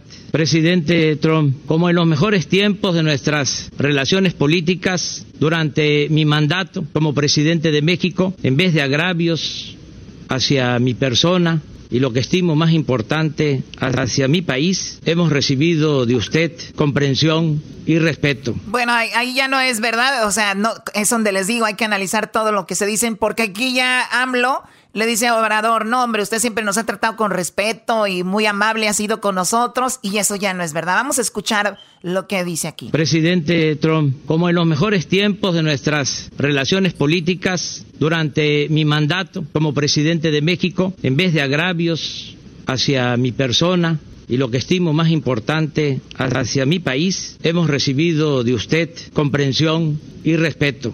Algunos pensaban que nuestras diferencias ideológicas habrían de llevarnos de manera inevitable al enfrentamiento. Afortunadamente, ese mal augurio no se cumplió y considero que hacia el futuro no habrá motivo ni necesidad de romper nuestras buenas relaciones políticas ni la amistad entre nuestros gobiernos. Lo mismo sucedió con la espléndida relación que mantuvieron a pesar de las circunstancias difíciles el presidente demócrata Franklin Delano Roosevelt y nuestro presidente patriota, el general Lázaro Cárdenas del Río. En los días posteriores a la expropiación petrolera, en una carta el general Cárdenas reconoció el buen entendimiento bilateral de la siguiente manera. Mi gobierno considera que la actitud asumida por los Estados Unidos de Norteamérica en el caso de la expropiación de las compañías petroleras viene a afirmar una vez más la soberanía de los pueblos de este continente que con tanto empeño ha venido sosteniendo el estadista del país más poderoso de América, el excelentísimo señor presidente Roosevelt. De modo que guardadas todas las proporciones y en circunstancias sin duda distintas, la historia nos enseña que es posible entendernos.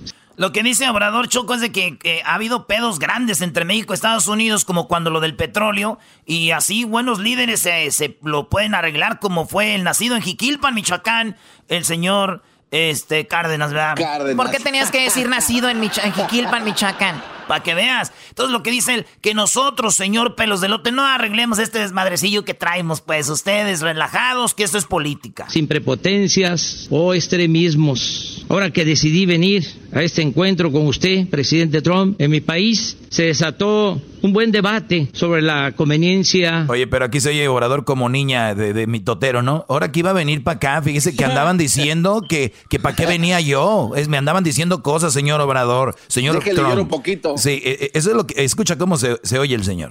Se desató un buen debate sobre la conveniencia de este viaje. Yo decidí venir porque ya lo expresé, es muy importante la puesta en marcha del tratado. Pero también quise estar aquí para agradecerle al pueblo de Estados Unidos, a su gobierno y a usted, presidente Trump, por ser cada vez más respetuosos con nuestros paisanos mexicanos. A usted, presidente Trump, le agradezco su comprensión y la ayuda que nos ha brindado en asuntos de comercio, petróleo, así como su apoyo personal para la adquisición de equipos médicos que necesitábamos con urgencia para tratar a nuestros enfermos del COVID-19. Pero lo que más aprecio es que usted nunca ha buscado imponernos nada que viole o vulnere nuestra soberanía. En vez de la doctrina Monroe, usted ha seguido, en nuestro caso, el sabio consejo del ilustre y prudente George Washington, quien advertía que las naciones no deben aprovecharse del infortunio de otros pueblos. Usted no ha pretendido tratarnos como colonia, sino que por el contrario, ha honrado nuestra condición de nación independiente. Por eso estoy aquí, para expresar al pueblo de Estados Unidos que su presidente se ha comportado hacia nosotros con gentileza y respeto. Nos ha tratado como lo que somos, un país y un pueblo digno, libre, democrático y soberano. Que viva la amistad de nuestras dos naciones. Que viva Estados Unidos de América. Que viva Canadá. Que viva nuestra América. Viva México. Viva México. Viva México. Oye, le gritó Viva México, Viva México, le gritó y dice Trump, that's fantastic. Oye. México. That's fantastic. Quiero yo también darle un aplauso a Obrador. Estos señores que acaban de escuchar se llama política. Así se maneja esto, es política. Muy bien. Ustedes saben que Donald Trump no es el más respetuoso y el que mejor nos ha tratado, pero esto se llama política. Vayan aprendiendo. Esto se maneja así y así se tiene que manejar. Son nuestros vecinos. Eso va a suceder. Regresamos con más aquí en el show de Erasmo y la Chocolate. El podcast de no y Chocolata. El más chido para escuchar. El podcast de no y Chocolata. A toda hora y en cualquier lugar. Seguimos en el show más chido de las tardes, Erasmo y la Chocolata. Oye, Erasmo, andas muy emocionado. Estoy emocionado porque hace un ratito me llegó un mensaje, me llegaron unas fotos de mi jefe Choco, mi papá, que hace muchos años vino aquí. Hoy, hoy fue el día, se hizo ciudadano. Ya le dieron su diploma, pasó las, las preguntas y le, le, hicimos preguntas y preguntas, no se le vayan a olvidar, no se le vayan a olvidar, Choco. Hoy hizo su examen de ciudadanía, le preguntaron, le hicieron preguntas y mi jefe, sasasas, hey. Now we have American citizen, homies. Right there, don't hang up with my elotero. Eh, aguas ese. Oh. Así que Choco, felicidades a mi jefe que ya es ciudadano americano. Muy bien, muy bien. Pues felicidades a tu papá. Que, bueno, es un ejemplo para muchas personas que son muy jóvenes y que no se han hecho ciudadanos pudiendo serlo, ¿no? Así es, Choco. Así que felicidades al viejillo que tenemos ahí. ¿eh? bueno, eh, ¿tú, Doggy, algo que decir? No, nada que decir. Felicidades a su papá y a todos los señores que que a pesar de su edad, lo que sea, nunca dejan de hacer cosas, ¿no? Y tenemos juventud que no salen del cuarto. Entonces, es muy interesante. Siempre admirable, Choco. Bueno, a ver, vamos con lo que se está hablando el día de hoy. Se está hablando el día de hoy sobre lo de Donald Trump y Obrador. Ya hemos escuchado lo que le dijo y si no han escuchado ustedes lo que pasó, ahorita más adelantito van a escuchar cómo López Obrador pues habló con Donald Trump. Diablito está enojado. No, de enojadazo. no. sabe qué hacer ahorita el diablito. Porque le vinieron a decir en su cara a Donald Trump que somos trabajadores y que no somos rapes, eh, rapereros. Mm. Bueno, a ver. Y, aparte gritaron Viva México en la Casa Blanca, Choco. Aguas, sí. ¿eh? Sí, o sea, este López, anda enojado con eso. López Obrador le gritó en su cara a, eh, a Trump Viva México tres veces, pero con todo, ¿no? Fue así como con Viva México. Puro día de independencia. ¿Sabes cómo es eso, Choco? Yo, esto a mí me recuerda cuando uno juega fútbol, como cuando los del otro equipo te gritan ¡Gol! Y van, y van ganando 1-0 y se burlan de ti, da ¡Gol! Y cuando tú metes un gol y ya haces el empate, y cuando ya se va a acabar el partido y metes un gol y al güey que te lo gritó vas y le haces ¡Gol! ¡Gol! ¡Gol! Así gritó él, Choco. Así como los que anotó el América Pumas ayer. Ey, ¿Quién ganó? Vamos a continuar, vamos a continuar. No más. ¿En dónde fue la cancha? ¿En qué cancha? Ni así. Vengan a nuestra cancha. Le duele, le duele. ¿Cómo, no me va a doler un empate contra ese mugrero? Pues sí me duele, güey. Bueno, a ver, vamos. Todo empezó así. Todo empezó así. Eh, Donald Trump en mil, perdón, 2016 dijo que los problemas de este país eran culpa de los mexicanos. When Mexico sends its people, they're not sending their best. They're sending people that have lots of problems.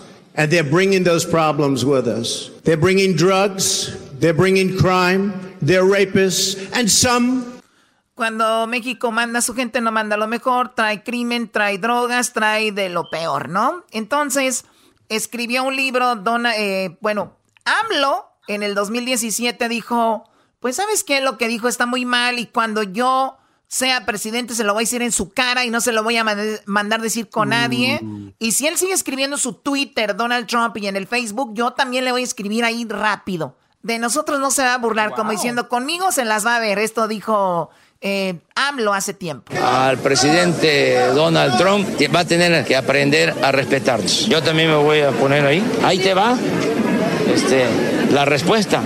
Cada vez que haga lo que hizo hoy, va a tener respuesta directa. O sea, no es el que le voy a mandar a decir con el canciller, con el secretario de Relaciones Exteriores. No, él usa su Twitter, su Face, yo voy a usarlo también si lo uso y entonces le voy a mandar a decir lo que pienso.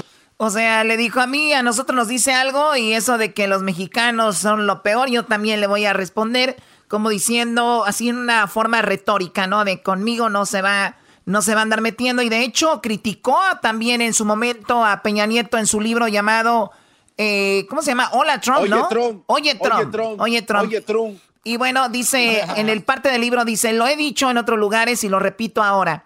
Es una canallada que Trump y sus asesores expresen de mexicanos como Hitler y los nazis se referían a los judíos, justo antes de emprender la infame persecución abominable eh, del exterminio. Eso es lo que dice el libro. Hoy Choco dice, una vez que pasaron las elecciones y cuando la amenaza del ah, aspirante republicano se hizo gobierno, decidimos actuar. Sabíamos que Enrique Peña Nieto no cumpliría con su obligación de representar a México con dignidad y que no sería capaz de asumir la defensa firme de los migrantes como un efecto ocurrió. Se hacía necesario pues tomar la iniciativa ante una postura extranjera agresiva y amenazante que había pasado de las frases de campaña a la práctica gubernamental. La primera acción en este, en este sentido fue eh, calma, tranquilidad. Considero que fue un error de los integrantes de la, de la mafia del poder de México tomar partidos, se olvidaron del principio de no intervención de los autodeterminación de los pueblos, de todas las maneras, ante cualquier circunstancia vamos a estar unidos. O sea, él allí decía, Enrique Peña Nieto le quedó chiquito el puesto a un lado de Trump, era como para que hubiera levantado la voz y hubiera dicho algo, pero por eso se le criticó, porque ahora él fue, fue, fue muy mansito, pero para mí me, encantó lo que hizo Donald eh, AMLO me gustó porque es política al final de cuentas, como también me gustó lo que hacía Enrique Peña Nieto en cuanto a tener, a, tener buena relación con los Estados Unidos, la verdad. Que no te escuche Beatriz porque se va a poner celosa, Choco, esa señora. Eh, bueno, no sé, la que la bruja de Palacio. La bruja de Palacio. Oye, Choco, dice, antes de las elecciones de Estados Unidos fuimos muy prudentes y no nos pronunciamos a favor de ningún candidato, partido Ceñimos al principio de la intervención y de la autodeterminación de los pueblos, pero ahora no podemos consentir que como política de Estado se pretenda entrar con la dignidad y los intereses legítimos de los mexicanos y la nación. Lo expresado por el presidente Trump en su mensaje hace unas horas significa que todo un retroceso en la política exterior y vulgar amenaza de los derechos humanos. Entonces ahí le empezó a tirar en su libro Dice, incitar al odio contra los migrantes es una forma de atentar contra la humanidad porque nos hicimos humanos caminando. Entonces ahí en el libro, pues eso se trata, el libro todo modos chocó, pero fíjate qué buena onda, lo, lo hizo menso y a todos nos hizo mensos y entró López Obrador y ¡zas! ¡Viva México! ¡Viva México! ¡Viva México! Le dijo ahí en su cara, Choco. Bueno, eh, sí, pues les repito, para los que se lo perdieron, ahorita vamos a poner ese audio de cómo le grita y pues bueno, una vez dejado eso atrás, que tú, que yo, que yo no sé qué, llegó a Washington el día de hoy y la gente y la gente apoyó así a AMLO. Escuchemos.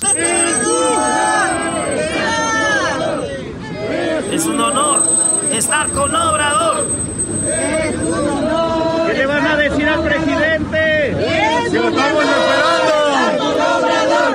Es un honor estar con Bueno, eso es lo que le dijeron antes de que llegara, le gritaban. Es un honor estar con Obrador. Eh, le decían bienvenido, presidente. Presidente, bienvenido a Washington. Señor presidente. Saludos, presidente. ¿No está solo?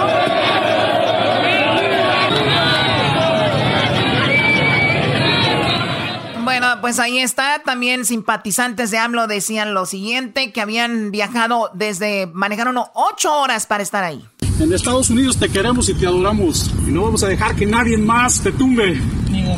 No, no, no. Contigo hasta la, vida, hasta la muerte, presidente. Aquí estamos.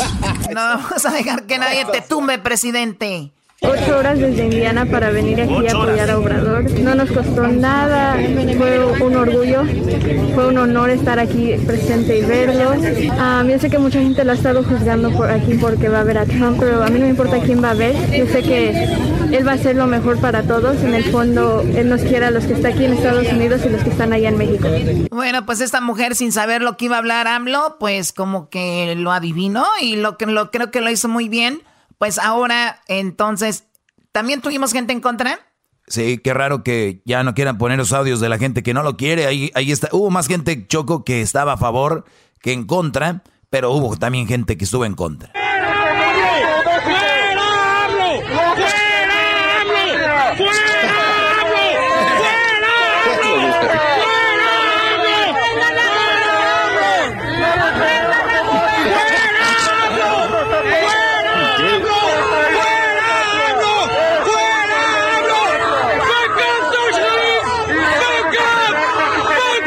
Bueno, ahí está lo que gritaba la gente. Al final se reunieron y teníamos por ahí. Alguien me mandó el menú que iban a tener el día de hoy. Cochinita pibil. ahí está en el el menú. Sí, sí, sí, ahí está el menú, Choco. Ahí está el menú. Bueno, el, el, de, el de la reunión entre el menú de Trump, el presidente, almorzaron platillos típicos mexicanos como cochinita pibil, ropa vieja. Bueno, ropa vieja es más cubano, ¿no? Eh, carne desmenuzada de res, eh, calabacitas a la mexicana, frijoles, arroz blanco, qué rico. Eh, plátano macho frito, rajas. El plátano macho frito es mexicano. se usa mucho en Centroamérica, pero en partes de México también. ¿O no, Edwin? Yo, es por allá por Veracruz, maestro, por allá por, la, por las, las áreas costeras del, del, del, del, Atlántico, por ahí. Es que iban a llevar en frijoladas, pero después vieron el video de Anaí y dijeron, no, no, no, no te pases. En frijoladas todo lo que tiene que hacer es ponerle frijoles a la tortilla, amén. Bueno, pues hubo de, de, bueno, hubo arroz, eh, les decía, este platillo de calabacitas a la mexicana, frijoles, arroz blanco, plátanos machos fritos, rajas con crema de guacamole. Qué rico, también ah, rejas de que, oh my God. Y bueno, las hamburguesas para el presidente Trump chocolate. Sí, y de postre comerán, bueno, comieron flan, pie de limón, agua de Jamaica, qué rico también. Cena de AMLO y Trump. Para la cena, ¿qué va a haber esta noche? Eh, dice, para la cena de trabajo junto a empresarios mexicanos, no le estén moviendo. Eh, invitado desde Estados Unidos, el menú. Estoy leyendo y le está meneando. Dice, invitado a Estados Unidos, el menú no será tan mexicano, va a ser jitomates veraniegos con emulsión de ajo negro, queso comte y crocante de pan rústico, filete de róbalo. El róbalo sí está bueno. Lo demás no supe ni qué dije. Con papas al azafrán, puré de eh, chiribía, zanahorias jóvenes. Yo creo que las viejas sí ya no han de querer ahí. Y al oily de cítricos, galletas de mantequilla y azúcar mascabado acompañadas de crema de limón y merengue tostado. Así ah, es, eso es lo que van a tragar estos presidentes. Comen bien, comen rico, comen uh, bueno, Choco. ¿Cómo que qué raro que pongan róbalo?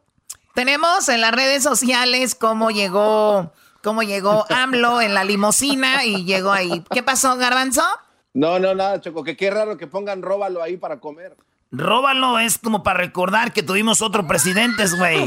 ¡Róbalo! Oye, eh, Choco, pues bueno, llegó Obrador y lo que, lo que mucha gente había criticado, yo creo que si analizan bien lo que, lo que habló Obrador, lo que dijo ahí, no se vio tan mal. La verdad no se vio tan mal y creo que sí, todo eso es para darle en su jefa China y para que se unan y, darle con todo. Porque imagínate tú, de verdad, la Unión Europea es un, un, un estado pues muy sano, entre comillas, ¿no? O sea, desde España hasta por allá en, creo, Turquía, por aquel lado. Toda la zona, una sola moneda. Dicen que posiblemente en el futuro Canadá, Estados Unidos, México y ojalá que se una Centroamérica puedan tener un tipo de Unión Europea, ¿no? Que la gente se pueda mover sanamente aquí, puedes tener todo bajo control, analizar toda la gente cómo se mueve y así Estados Unidos va a tener menos gente viniendo aquí de otros lados y México va a tener que no va a tener que emigrar tanto para acá y, y, y también Centroamérica, entonces si se ponen las pilas podría ser una unión pues política más que todo, no nos tenemos que amar, pero sí de conveniencia. Pues sí, yo creo que lo que tiene que ser los políticos, ahí es donde nos tienen que poner, ese es su trabajo, ¿no? El que Luis está muy enojado porque Talía dijo malas palabras. No, está bien contento. Ah, sí. Que se Pero qué momento. Pero suenan bonitas. a ver, vamos a cerrar este segmento con esto de Talía. Hay un video, ahorita lo subes, Luis. Y Talía dice que odia a las ranas. En cuanto dice que le asustan mucho las ranas, sale una rana y ella se asusta. Vamos a escuchar. Está caminando en la naturaleza y de repente aparece la rana, la cual había dicho que detesté. ¿Cómo están el día de hoy, bellezas mías? Y estamos a gusto en la naturaleza. Yes. Odio las ranas, ojalá no. ¡Ay, chingada madre de p chingadera! De la verga no mames esa chingada. Puta madre. No mames color, qué pedo. Oye, qué color, qué pedo. Yo me imagino que ya cuando me la vea mi choco así le va a hacer, ¡No mames! ¿Por qué esperé tanto?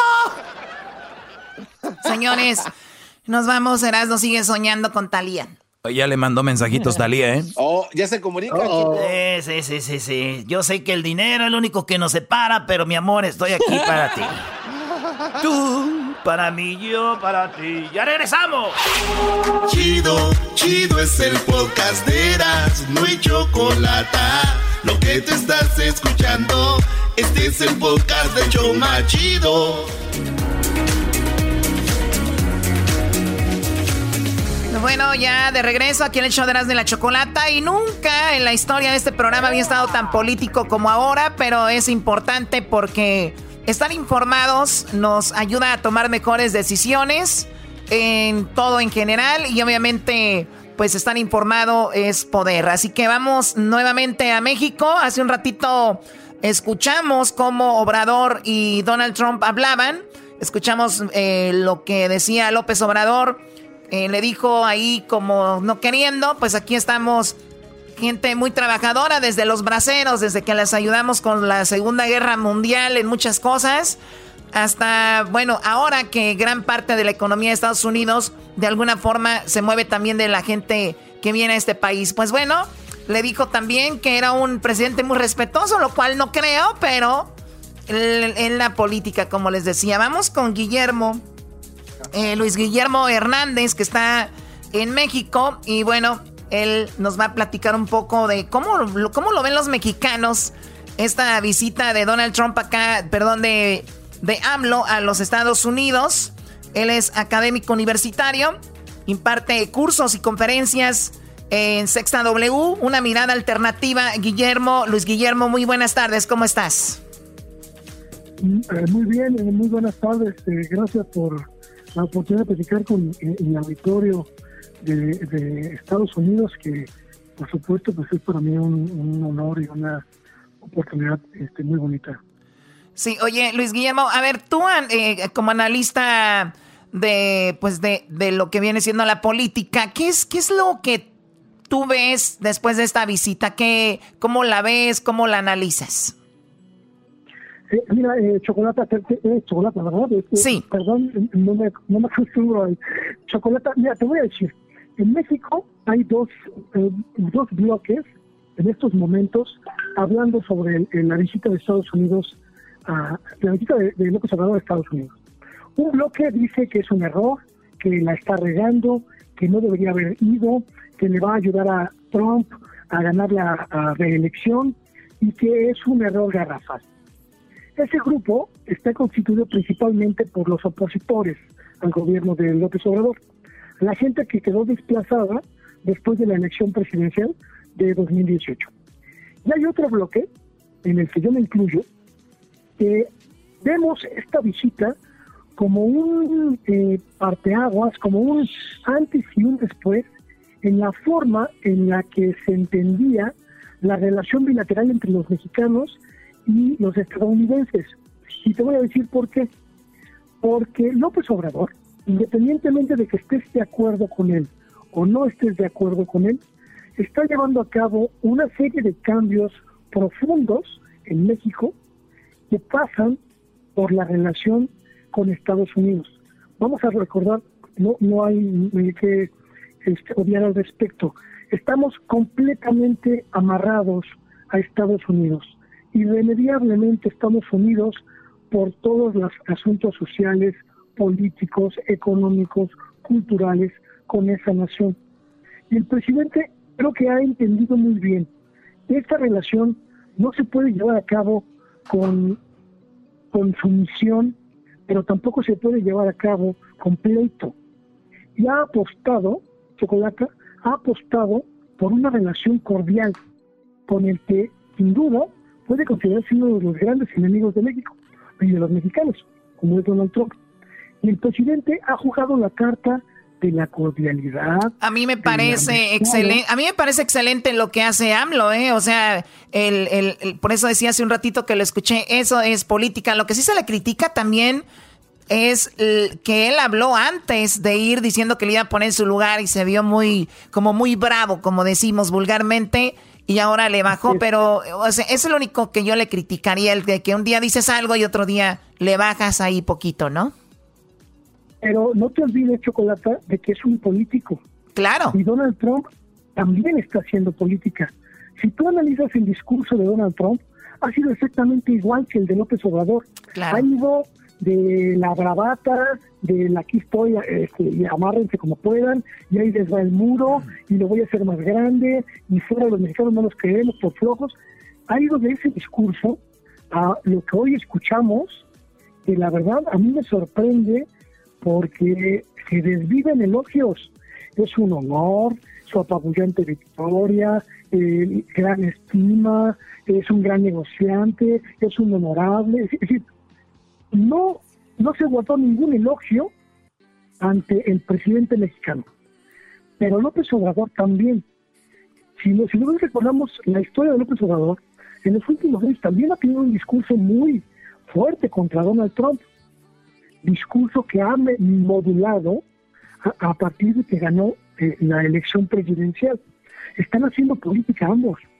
Están haciendo política y eso forma parte de esta dinámica, de esta relación bilateral, Chocolata. Claro, y además es muy inteligente porque al final de cuentas yo a veces la gente veo que se pelea mucho y como lo dice ahí el mismo Obrador, ¿no? Le dice, oiga, señor presidente, en México cuando vine para acá ya querían que nos agarráramos del chongo y quería que peleáramos, pero no lo vamos a hacer porque hay cosas más importantes. Y claro, yo por eso le digo a la gente, ustedes no se peleen que este partido, que el otro, todo al final de cuentas es política. Y lo que es muy interesante, no sé si tú lo notaste, que es como que están queriendo quitarle un poco de fuerza a China, porque China se, nos está comiendo en todo, y ya hablan de que antes era un 40% la fuerza de este, de este lugar del mundo en cuanto a aportar al, al, pues al planeta, y ahora de repente nada más es como 27%. También lo vi ahí como que es muy importante que se unan para eso, ¿no? Lo de China le diste, le diste al clavo,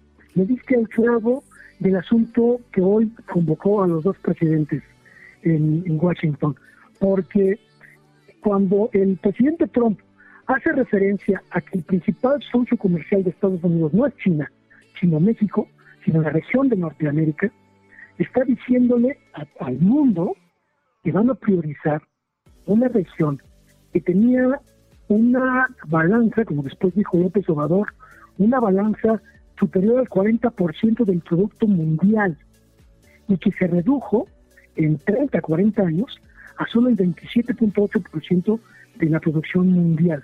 ¿Qué es lo que están diciendo? Que van a hacer un pacto, que van a superar las diferencias sociales, políticas, ideológicas, para reconvertir a la región norteamericana en esa potencia económica global que era en los años 70 no hay ningún matiz en ese discurso, ¿eh? Ambos lo dijeron con sus palabras precisas.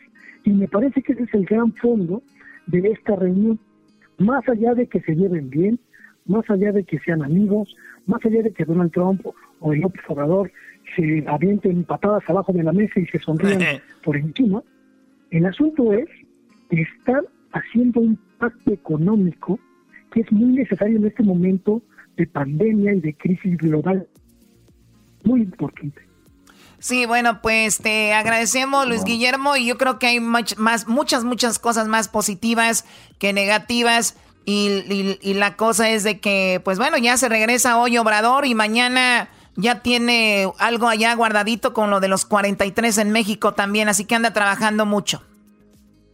Pues anda trabajando mucho, pero además acabamos de enterarnos hace unos minutos de que en Florida, en Miami, eh, detuvieron finalmente al exgobernador de Chihuahua, a César Duarte. ¡Ay, güey! Está acusado de, exactamente, y bueno, pues es parte de, es parte de esta dinámica, ¿no?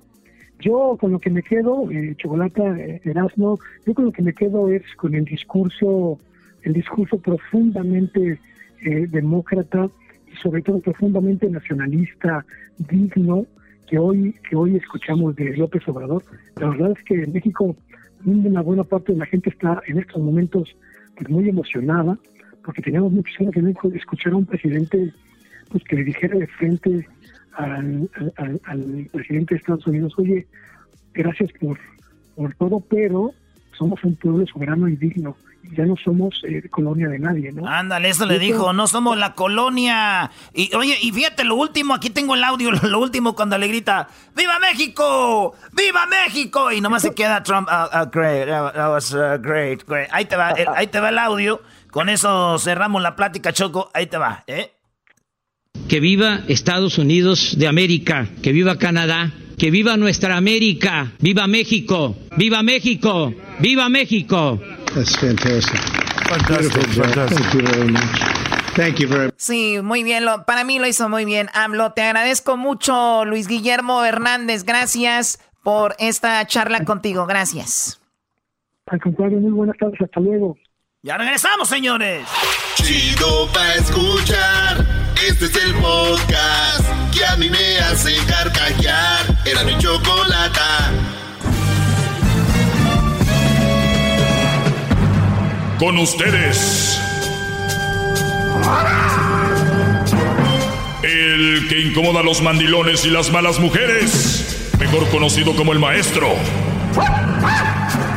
Aquí está el sensei.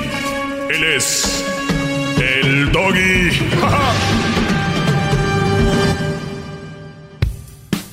Bueno, bueno, ya estamos de regreso, señores. Buenas tardes. Espero que la estén pasando muy bien, a pesar de que... A ver, ahí están.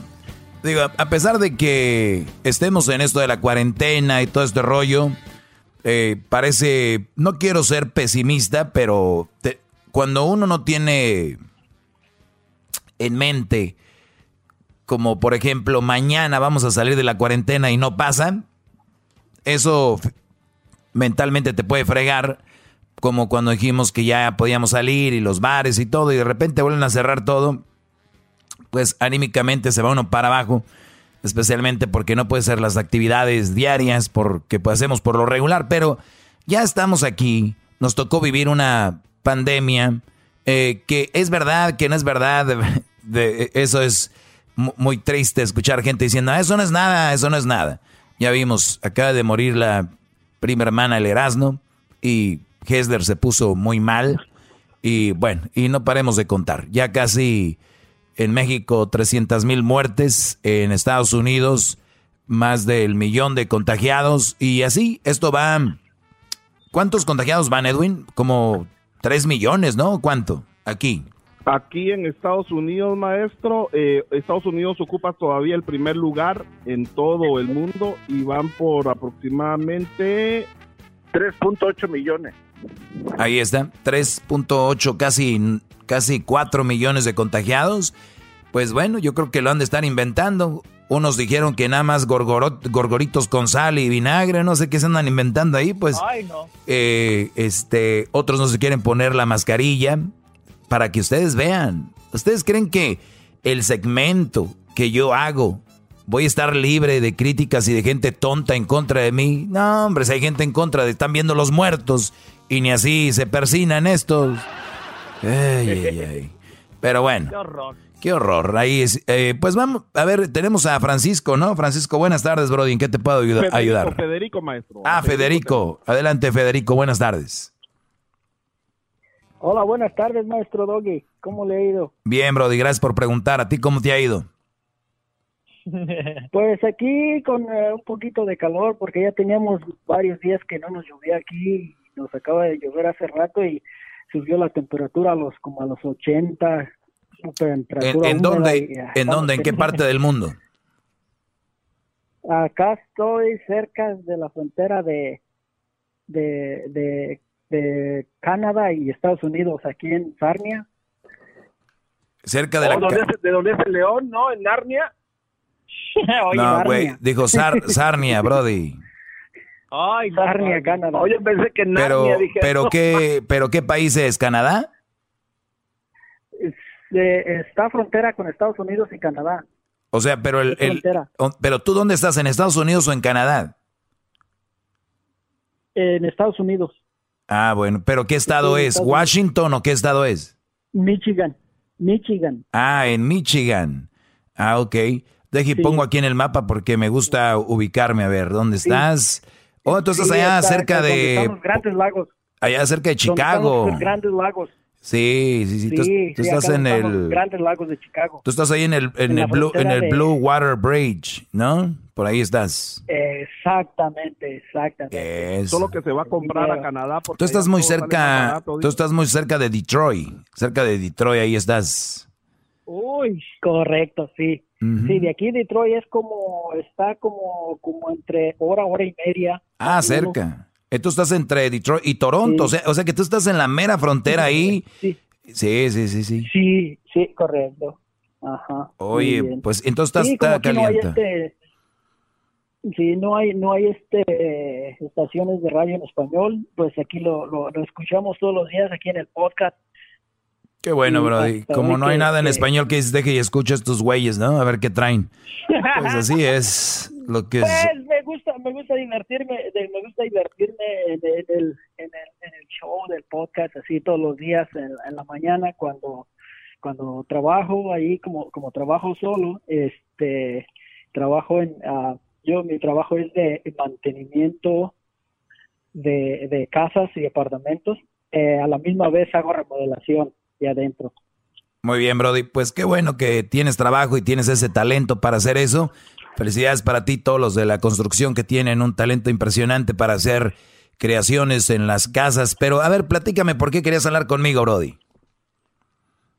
Ah, este, como le platicaba a Edwin, que ah, este, tengo un hermano que, que tiene un, tiene ya como un- unos tres años que se dejó de su, de su, de su dama y pues todavía al parecer, este, toda la familia, la dama todavía lo tratan como si fuera todavía su marido.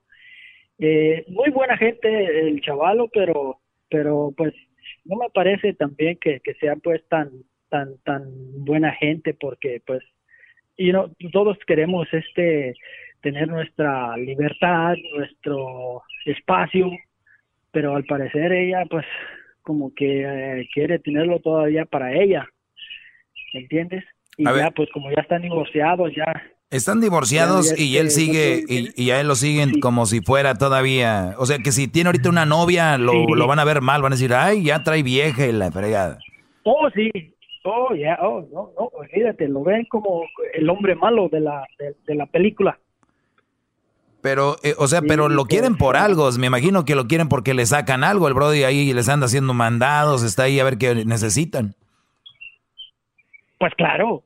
Eh, le comentaba a que, que este, eh, cuando la, la, la mujer necesita reparación en su casa, que, que necesita que le cambie, cambie alfombras, cambie cualquier cosa en su casa, ahí está el presente. So, eh, ¿Cuántos, en cuántos para- pero para tienen, tienen hijos? ¿Ellos tienen hijos? Sí, sí, tiene dos niños, tiene un niño y una niña. Ok, a ver, niña, a pues, ver, vamos por partes. Eh, puede ser que él también quiera estar bien con ella por lo de los hijos, porque no todas las separaciones tienen que ser de odiarse y todo, ¿no? Yo, yo, te- yo soy un ejemplo. Pero, a ver, entonces, eh, eh, este, este Brody, eh, pues se la lleva todavía bien con ellos, tienen hijos en común, bla, bla, bla, bla, bla. Entonces, ¿cuál es el problema, Brody? Sí.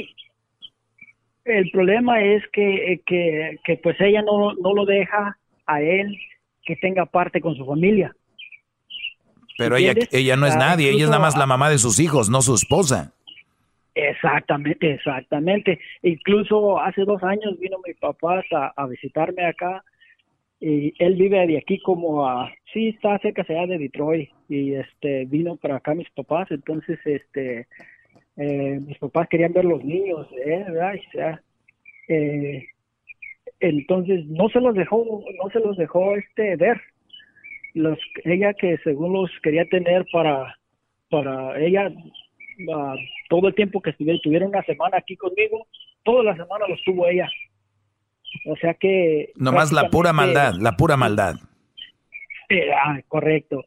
El, el, el problema del divorcio fue fue de que de que la primera vez cuando iban a, hace tres años cuando él cuando él se cambió para acá este vinieron mis papás para acá y y porque él les pagó el boleto, ese fue el, el divorcio que, No. que, que tuvieron. No, no, no, no, no, no. A ver, la mujer, o sea, de plano no quiere a los suegros, a tus papás, y se, el divorcio empezó porque él les compró el boleto. Ajá, Yep, correcto. Los que me están escuchando, los que me están escuchando, brodis, cuando ustedes tengan una novia, una esposa que haga por sus papás, que haga por su familia, de verdad es una bendición tener una mujer que hace por tu familia, una mujer que ve por, oye, ya le compraste medicinas a tu papá, ya le compraste medicinas a tu mamá, oye, ya le mandaste dinero a tu mamá, oye, ¿por qué no le compras el boleto a tus papás que ya vienen? Oye, este, vamos a sacar a los niños del cuarto porque ellos van a estar nomás tus papás aquí unos días, vamos a poner a los niños ahí con nosotros o vamos a poner los niños en la sala, vamos a hacerlos sentir bien, vienen de visita. Una mujer de esas, Brody, si ustedes tienen una de esas, es un gran avance. Así que tengan, cuídenlas, porque hay cada brujita como estas, mucha cucarachilla ahí, que cuando vienen los papás, lo primero que hacen es poner los pelos de punta, estar a la defensiva y pelearse. Pero qué raro, qué raro, Brody, que tu hermano tomó ese paso, que es muy importante, muy valiente, pero sigue él ahí. Pero los hijos seguramente son los que le pesan, seguro. Sí, sí, sí, porque él es muy, muy hogareño, muy, muy, este, ah, puede decirse en este caso buena gente, que la verdad que él pone todo de su parte, pero ella no, ella quiere traerlo como, como haz de cuenta cuando paseas un perrito del, del lazo. No lo quiere, lo No, trae, lo trae pues- porque si ya se divorció y todavía le sigue haciendo los mandados, o sea, eso está muy mal, Brody. Pues la verdad que yo, yo- pues, ¿qué- ¿qué, qué te puedo decir?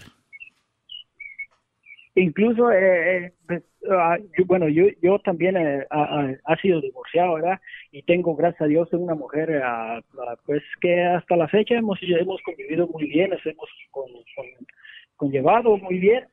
Y como yo ya pasé por ese esa etapa entonces yo no quiero mucho meterme en su en su en su vida personal pero la verdad no me no me parece mucho que lo traiga así porque porque pues no no no es justo no es justo de la de parte de, de ella pues porque este que, que ella pusiera de su parte pues está bien como dices eh, por parte de sus hijos que hay que hay que hay que tomar este en cuenta eso pero pero cuando quieren solamente todo para acá y para acá como las tarántulas que patonas que agarran las quieren todo para acá pues no verdad entonces este y quería ver si me podía dar un, tip para para sí mismo a pues poder ayudar a ese ese pobre hombre Pues yo, que- yo como dije ayer, Brody, si ellos no te piden eh, tu, tu ayuda o tu opinión, no hay que meterse uno mucho, pero como hermano sí llegar a decirle, carnal, te yo, quiero, te quiero, te quiero y te amo mucho, eh, carnal,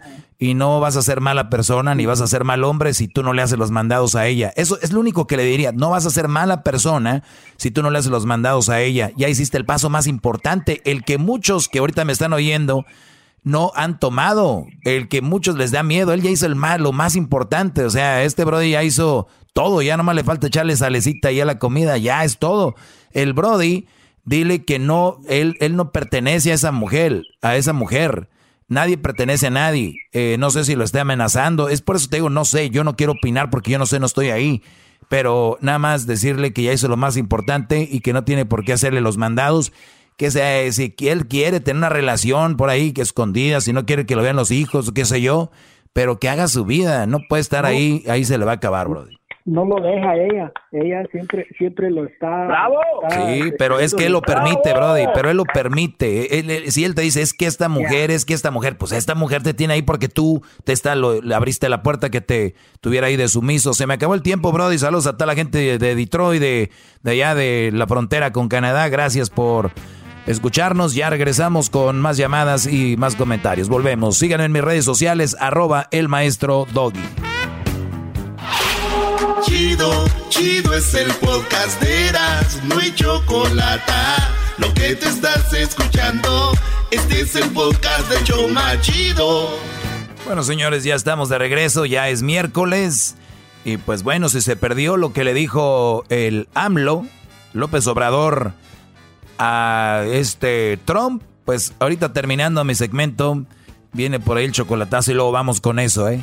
Está muy, muy interesante. Ahora sí que decimos en Monterrey se la bañó AMLO y como les decimos, podemos estar en algunas cosas en contra, en otras no, pero tenemos que ser, obviamente, no tenemos que ser apasionados de un político, de una persona. Vamos con llamadas. ¿A quién tenemos ahí? A Eduardo Maestro. Eduardo desde el Bronx, New York. Eduardo desde New York. Buenas tardes, Brody. Adelante, ¿cómo estás? ¿Cómo está New York? Buenas, buenas. Bien, bien, aquí. eh, Un poquito acalorados, pero todo bien. Qué bueno, qué bueno que estás bien, Brody. Pues vamos, eh, en Nueva York fue eh, un lugar donde murió mucha gente por el coronavirus. Parece que ya lo controlaron por ahí, va bajando el asunto, ¿no? Más, más tranquilo. Sí, está un poquito ahí más o menos, pero ahí la llevamos suave. Perfecto, Brody. Pues platícame, Brody, entonces, eh, ¿de qué vamos a platicar? A ver. Sí, yo quisiera saber, a ver, maestro, contésteme, ¿por qué es que cuando la mujer tiene más dinero y gana más billete, tiene que humillar al hombre? Pues lo he, hecho miles temas de esos, pero una de las razones es de que, y, y yo digo, los hombres y la- los hombres no son más que las mujeres, ni las mujeres más que los hombres, pero sí estamos hechos unos para una cosa y otros estamos hechos para otra cosa. La mujer no está hecha para tener las riendas de una relación. La mujer está hecha para, ella puede tener su casa y tener su mansión y puede mantener a sus hijos y mantener su carro, su camioneta, su patineta, su motocicleta, pero cuando ya en mantener y llevar el cargo económico de todo eso está bien, pero ya que aparezca un hombre, se acabó. Una mujer no va a permitir ser la que mantenga al hombre, la que gane más que el hombre, pues ni que fuera su criada, pues ni que fuera su, su esclava, pues ni que fuera su no sé qué, no que ahí empiezan a llegar todas esas cosas, brody. Entonces, la mujer simplemente no me no- yo no te tengo la respuesta, no está capacitada para eso. Punto, no tengo la respuesta por qué, pero en el 98, 99% de las veces eso va a suceder. No son humildes, no son eh, humildes para una relación donde ellas ganan menos. No va a haber- es muy común, es eso pasa muy seguido. ¿A ti te pasó? ¿Tuvis- ¿Tenías una novia, una esposa que ganaba más que tú y te humillaba o qué? No, no, no, conozco a un pariente mío que me lo confesó la semana pasada, que ahorita precisamente con eso de la pandemia, él trabaja menos días, ella trabaja más días y cuando él necesita algo de dinero, él le pide a ella y ella le dice, aquí yo tengo, ¿cuánto necesitas?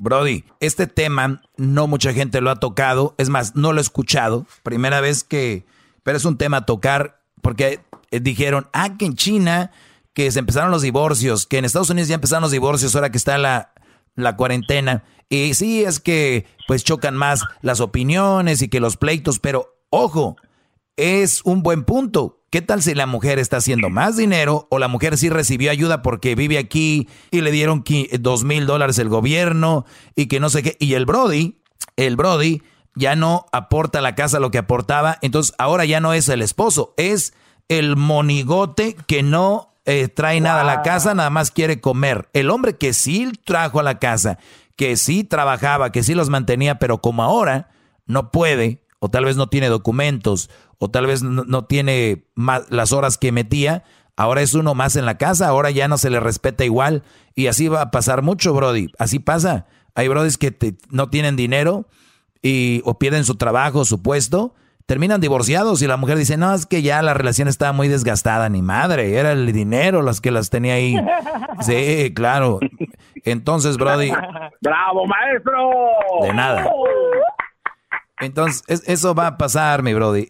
Y es lamentable, es lamentable porque no creo que él quiera estar así o no creo que él quiera, eh, pues que lo vean así. Pero yo les digo, desde que empiezan a conquistar a una mujer, ¿con qué la conquistaron? ¿Con amor, con quién son o con lo que tenían? Si es con lo que tenían, pídanle a Dios que nunca se les acabe la lana, pídanle a Dios que nunca se les acabe el billullo, porque si es con eso, su relación, su relación es una popó. Es lo que es una popó, por no decir otra palabra. Su relación está sentada en el- donde está la cloaca. Ahí. Ahí está su relación.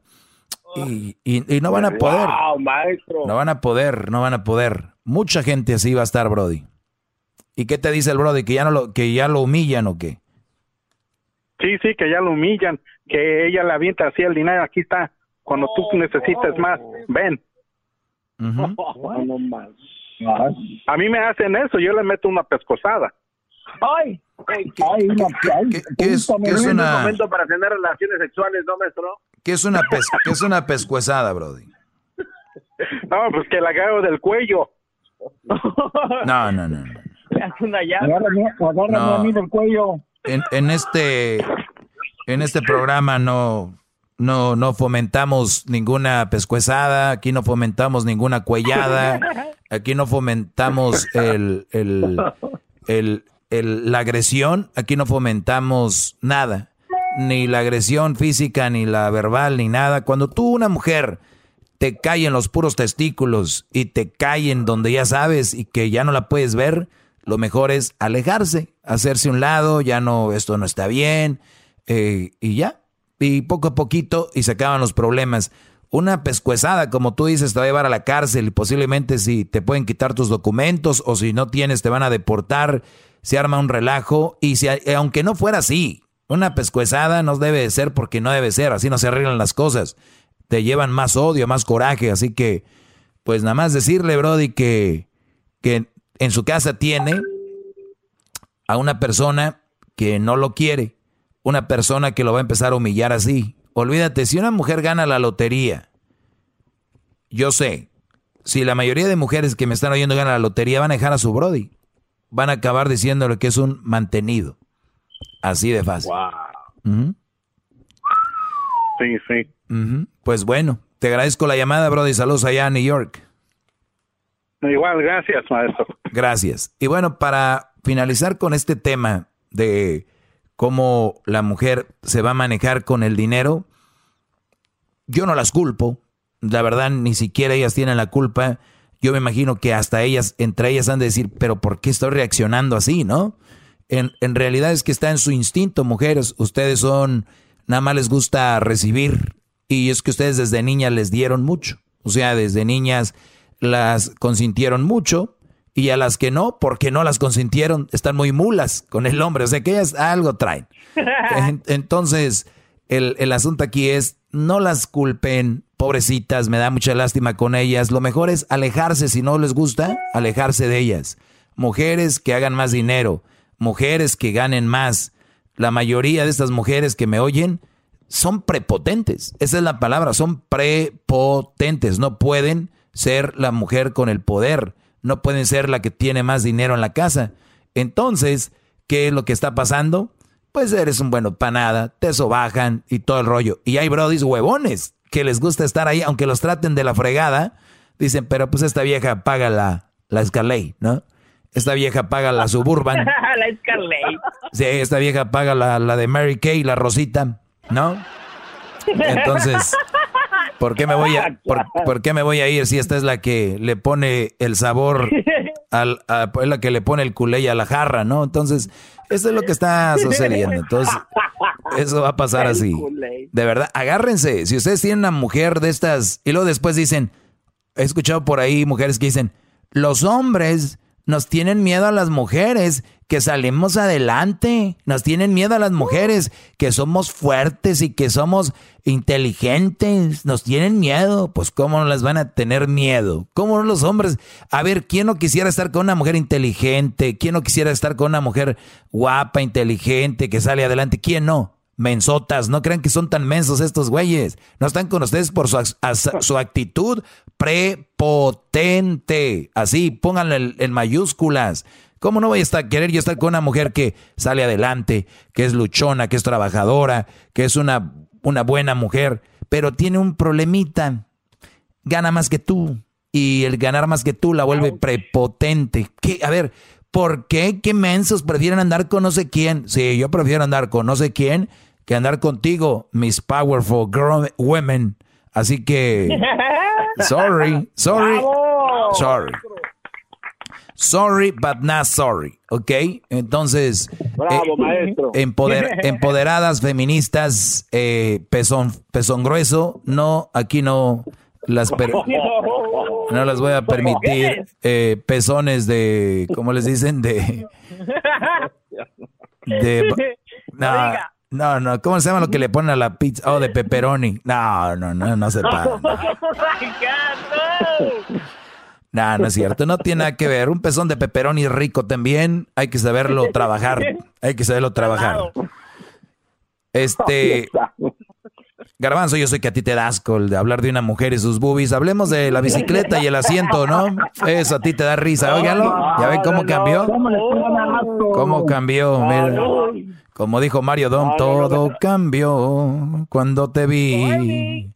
Llegó a la bici, llegó a la bici, llegó ahí a la donde venden bicicletas, vio el asiento y dijo el garbanzo, todo cambió cuando te vi. De blanco negro el color se convirtió.